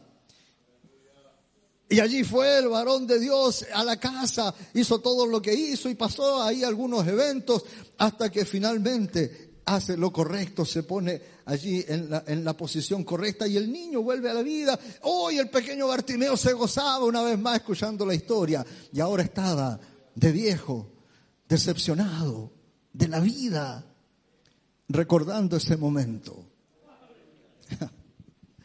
Marcos 10, 46. Entonces vinieron a Jericó. Al salir de Jericó, él, el Señor, y sus discípulos, una gran multitud, Bartimeo el ciego, hijo de Timeo, estaba sentado junto al camino mendigando. Vea, veamos un poquito el cuadro. El profeta dice que Bartimeo salió esa mañana, ya no tenía su cordero, no tenía sus palomas, Ahora había, había sido por una buena causa, las palomitas por su hija, el corderito por su esposa. Pero Bartimeo ahora, sin ese corderito que lo guiaba, tuvo que irse arrastrando por, por las murallas, ¿verdad? Ciego, hasta llegar más o menos a la posición que él sabía, donde podía recibir alguna limosna. Lo primero que dice aquí, cuando encontramos al ciego Bartimeo, dice que él estaba sentado junto al camino mendigando. Me gusta esto porque si estaba junto al camino, era porque sabía que en el camino era un estorbo. Un ciego en el camino estorba. Así que él estaba allí junto al camino. hay creyentes que por circunstancias de la vida se quedan junto al camino. El camino es para caminar, el camino es para moverse. Amén, el camino es para avanzar. Pero cuando algo sucede en las vidas de ciertos creyentes, se quedan junto al camino. ¿Verdad? No se descarrían del todo, no, ahí están junto al camino. Ven que en el camino hay acción, en el camino hay, todo sigue pasando, en el camino está, se está desarrollando el culto y él a veces viene al culto pero no está en el camino, está junto al camino, esperando que por limosna le caiga una bendición. Así estaba Bartimeo, sentado junto al camino. Tenía su aspecto de ciego, no solo porque estaba era evidentemente ciego, sino que tenía su ropa de ciego, su ropa de mendigo. estaba junto al camino, no estaba en acción. A lo mejor alguien está aquí esta mañana así, sentado, pero junto al camino. Escuchaba que los demás se gozaban en el culto, pero él no podía hacerlo porque no estaba en el camino y tenía buenas razones para no subir al camino. Era un miserable ciego. Al lado del camino no se entiende lo que pasa. Puede imaginarse, puede ponerse en el lugar del ciego. Solo escuchaba el ruido, no sabía qué pasaba. Solo escuchaba el ruido, escuchaba las voces de la conversación, las risas de los niños allá a lo lejos. No sabía lo que pasaba. Eso estaba hablando de un tipo de creyente traumado, acomplejado por diversas situaciones que nuestro enemigo se ha encargado de hacer y que lo ponen a usted muchas veces allí al lado del camino, sin visión, hermano. Solo pueden escuchar los murmullos y a veces esos murmullos se interpretan como críticas y eso más lo aleja a usted de volver al camino. Vamos, por si hay algún descarriado escuchando esto por allí. Si usted ve un auto que está parado junto al camino, es porque está en problemas. ¿Verdad que sí? Uno va por la carretera y ve un auto, está parado allí junto al camino. Está con problemas, definitivamente, porque el camino no es para eso. Y si, está, y si ese está ahí con un policía, está más en problemas todavía. Así estaba Bartimeo junto al camino, resignado. Pero había algo dentro de él, algo que fue sembrado cuando niño. Y él comenzaba a pensar y decía, oh, si ese gran profeta Eliseo pasara por aquí, de seguro me daría mi vista. Pero ahí estaba, sentado junto al camino, sus expectativas estaban bajas, estaba cumpliendo con su rutina, como muchos de nosotros a veces venimos al culto, un domingo más, un culto más. Junto al camino estaba este pobre Bartimeo. Pero de pronto escuchó, eso es lo que dice acá el verso 47, oyendo que era Jesús Nazareno, comenzó a dar voces, a decir, Jesús, hijo de David. Ve que le había servido lo que le había enseñado su mamá. Le había servido la formación de creyente que le había dado su mamá. Jesús, hijo de David, ten misericordia de mí. Comenzó a gritar, comenzó, entendió que ese era una oportunidad para él. A Bartimeo no le importó la situación. Muchas veces a nosotros nos importa mucho la situación, el que dirán. Muchas veces el Espíritu Santo está aquí y usted se retiene de pasar con confianza, porque su pensamiento es, uh, van a pensar que estoy en pecado. ¿Y quién no está en pecado si no fuera por la gracia de Dios? Los hijos de Dios no pecan, cometemos errores. Usted no pasa muchas veces porque piensa, ah, van a pensar, mis amigos van a pensar que cometí un error. Mis amigos van a pensar que necesito más de Dios.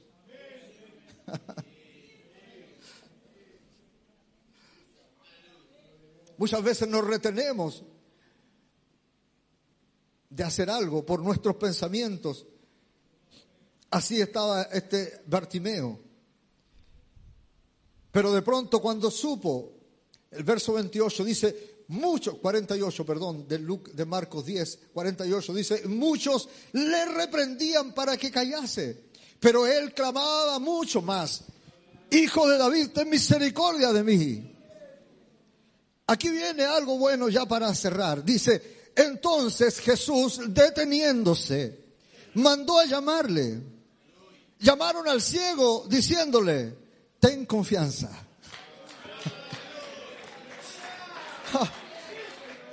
qué, qué, tremenda conexión, hermano. Alguien tenía que venir a alguien, alguien. No, no fue el Señor físicamente. Ahora es más, el hermano Branham dice que ni siquiera el Señor escuchó los gritos de Bartimeo. ¿Y para qué gritaba tanto Bartimeo? Simplemente para probarnos a nosotros que él estaba interesado en que esa presencia tuviera misericordia de él. Pero el profeta dice que fue la fe de Bartimeo la que se abrió camino entre la gente, entre la bulla y detuvo a Jesús. Esa misma fe que usted tiene puede detener a Jesús esta mañana. Él está pasando por aquí esta mañana y no está sujeto a un predicador, está sujeto a su palabra. Él dijo que estaría con nosotros. Su presencia está aquí con nosotros ahora. Depende de usted si la quiere retener. Bartimeo clamó, pero no fue su clamor, fue la fe de Bartimeo la que detuvo a Jesús y Jesús se volvió. Y ahora entra en acción el ministerio. Yo me acordaba en estos días allá en, uno de los lugares donde predicábamos de esto. ¿Cómo fue? Éramos, éramos jóvenes solteros, ¿verdad? Hicimos la representación de Bartimeo. Aquí hay algunos que la han hecho también, hemos tenido actividades y a los muchachos les gusta hacer esa representación. Y me acuerdo que en ese día mi esposa fue la mujer que el hermano Branham dice que le, le aclaró a Bartimeo. Era una mujer bondadosa, dice el profeta, que se acerca donde Bartimeo y amablemente le explica. Una mujer es tipo de la iglesia. Yo le doy gloria a Dios que aquí hay una mujer bondadosa que se ha encargado todo este tiempo de explicarnos que Jesús es el que está pasando por aquí. Fue un ministro, no fue el Señor, fue el Señor, pero a través de un ministro, porque dice que mandó a llamarle. Y llegaron donde Bartimeo. Y el mensaje fue claro. Bartimeo, ten confianza. El Señor te está llamando. Es el mismo mensaje esta mañana. Ten confianza. Tenemos acceso con confianza.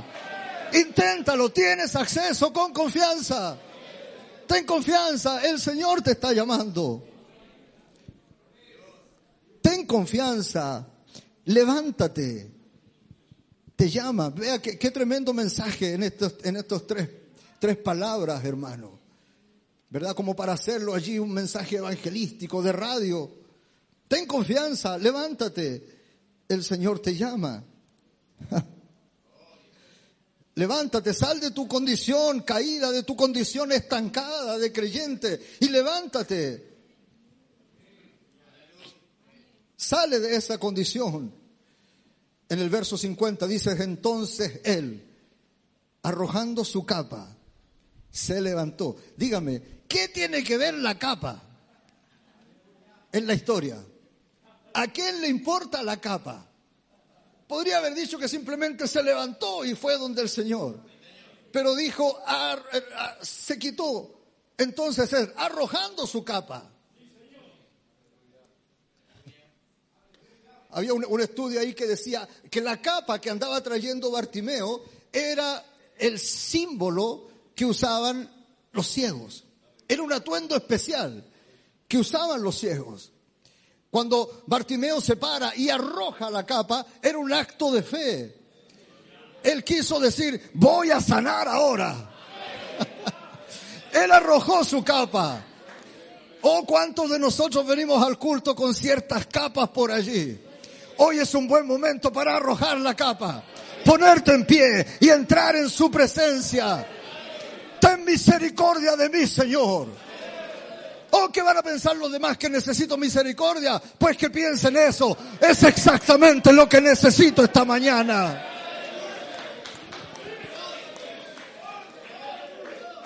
Arrojando su capa, se levantó y vino a Jesús. Este es el cierre de, esta pequeña predicación.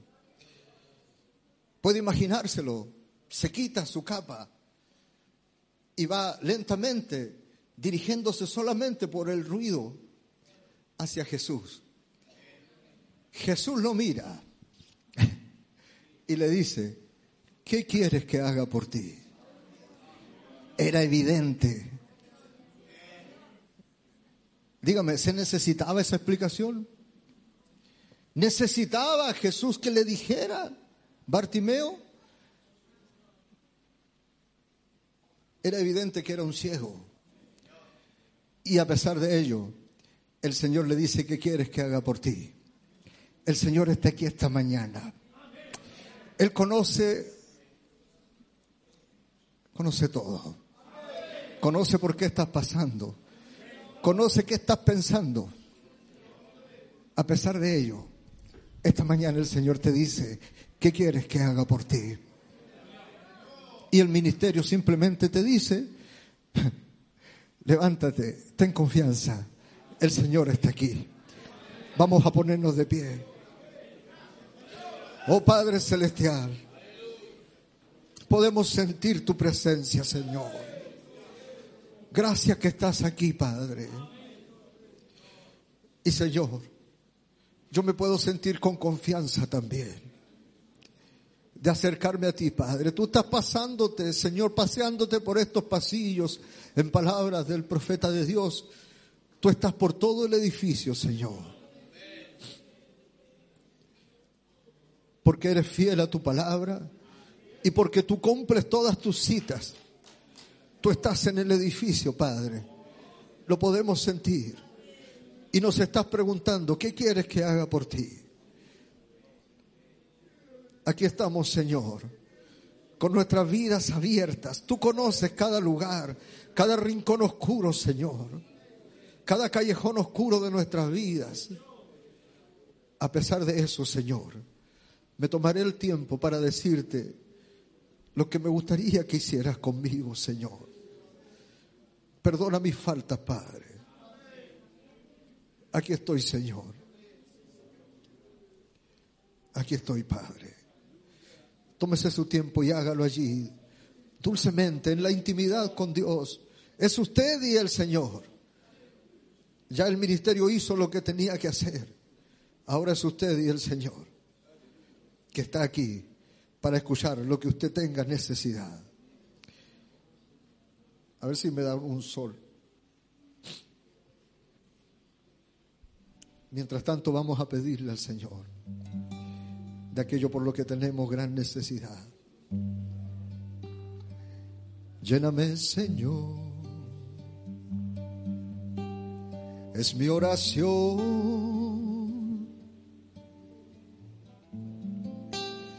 Hazme nacer de nuevo.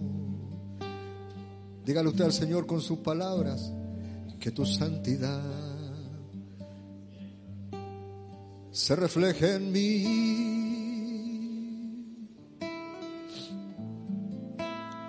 Y que ya no viva yo. Sí, Señor. Llena hoy mi corazón.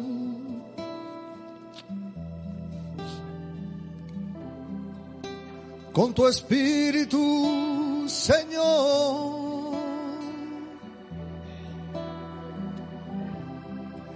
Déjame sentir tu presencia en mí. Lléname de ti, Señor. Aún hay tiempo y hay bastante tiempo.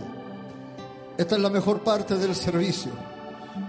El Señor ha hablado y el Señor ahora quiere oírlo a usted. Quiere que usted le diga en sinceridad cuál es su necesidad. No importa lo que piense el resto.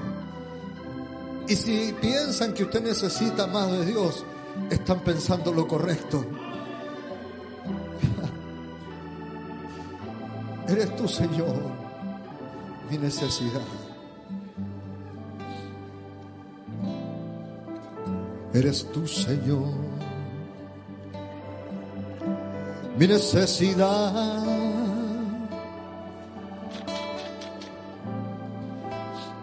Eres mi mayor anhelo.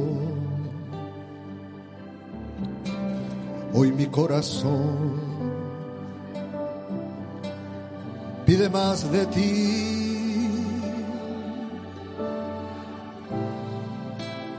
Quiero estar de ti muy lleno. Sí, Señor. Así estamos, Padre. Expresándote nuestra mayor necesidad, Señor. ¿Cuántas veces lo he intentado, Padre? Yo solo, Señor, con un, con un pequeño esfuerzo y me ha faltado la confianza. Pero en esta mañana, Señor, puedo reconocer que tengo acceso con confianza a tu presencia. Y la estoy tomando, Padre. La estoy, me estoy allegando a ella, a tu presencia, Señor. Y a todos los beneficios que ella tiene. Tú tienes más Espíritu Santo para mí esta mañana. Y esa es mi real necesidad. Así estamos, Señor. Al finalizar esta predicación, reconocemos, Padre, nuestras faltas. Pero también reconozco que me ha vuelto la confianza, Padre. Tengo más confianza que cuando entré a este lugar. Sí, Señor. Llena hoy mi corazón, Señor. Llena hoy mi corazón. mientras nuestro pastor puede pasar por aquí. Señor, déjame sentir, Señor. Déjame sentir. ¿No le gustaría? ¿No le gustaría sí? Lléname de ti, Señor. ¿No puedes recordar aquellos buenos momentos que tú alguna vez donde era feliz, donde la presencia del Señor lo acompañaba, aquel tiempo del primer amor, donde iba feliz por la vida, porque se había dado cuenta que era un redimido, pero las batallas del camino han enfriado eso. Qué buena oportunidad te está dando el Señor esta mañana para recuperar eso con confianza y salir de aquí feliz de ser un redimido del Señor eres tú, Señor. Mi necesidad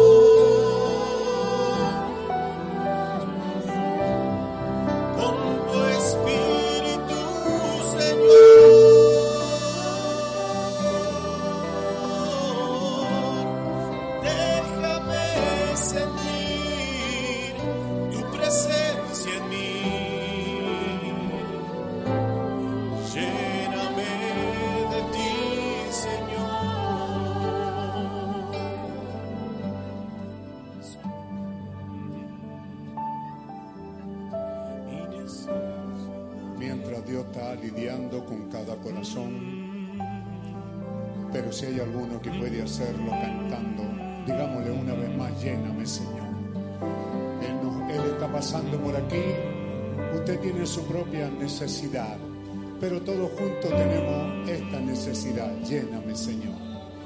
Lléname, Señor. Aleluya. Es mi oración. Usted ponga su propia necesidad.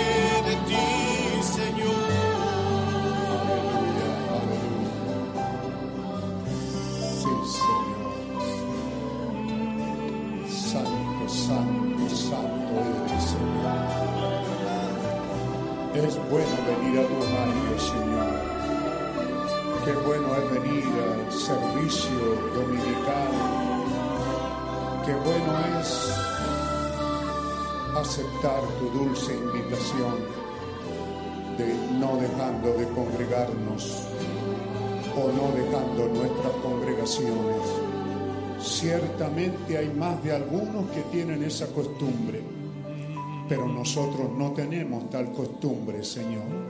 Nosotros amamos congregarnos, amamos reunirnos, Señor, y, y dedicarte este día a ti para tu gloria, para venir a alimentarnos de tu palabra, para venir a instruirnos, para ser enseñados de tu palabra para darnos un tiempo también de regocijo y adorarte, alabar y bendecir tu nombre. Gracias te damos por este privilegio y esta bendición. Que esa bendición llene nuestros corazones. Llénanos, Señor, de ti, de tu gracia y de tu presencia. Aviva tu obra en medio de los tiempos y en medio de estos terribles tiempos, oscuros, negros y difíciles haz resplandecer tu palabra. Aviva tu obra en medio de los tiempos. Y danos gracia y fuerza para también dar a conocer tu obra. A veces algunos apenas vivimos para nosotros. Quizás esa sea la, la respuesta del creyente. Apenas tenemos para nosotros.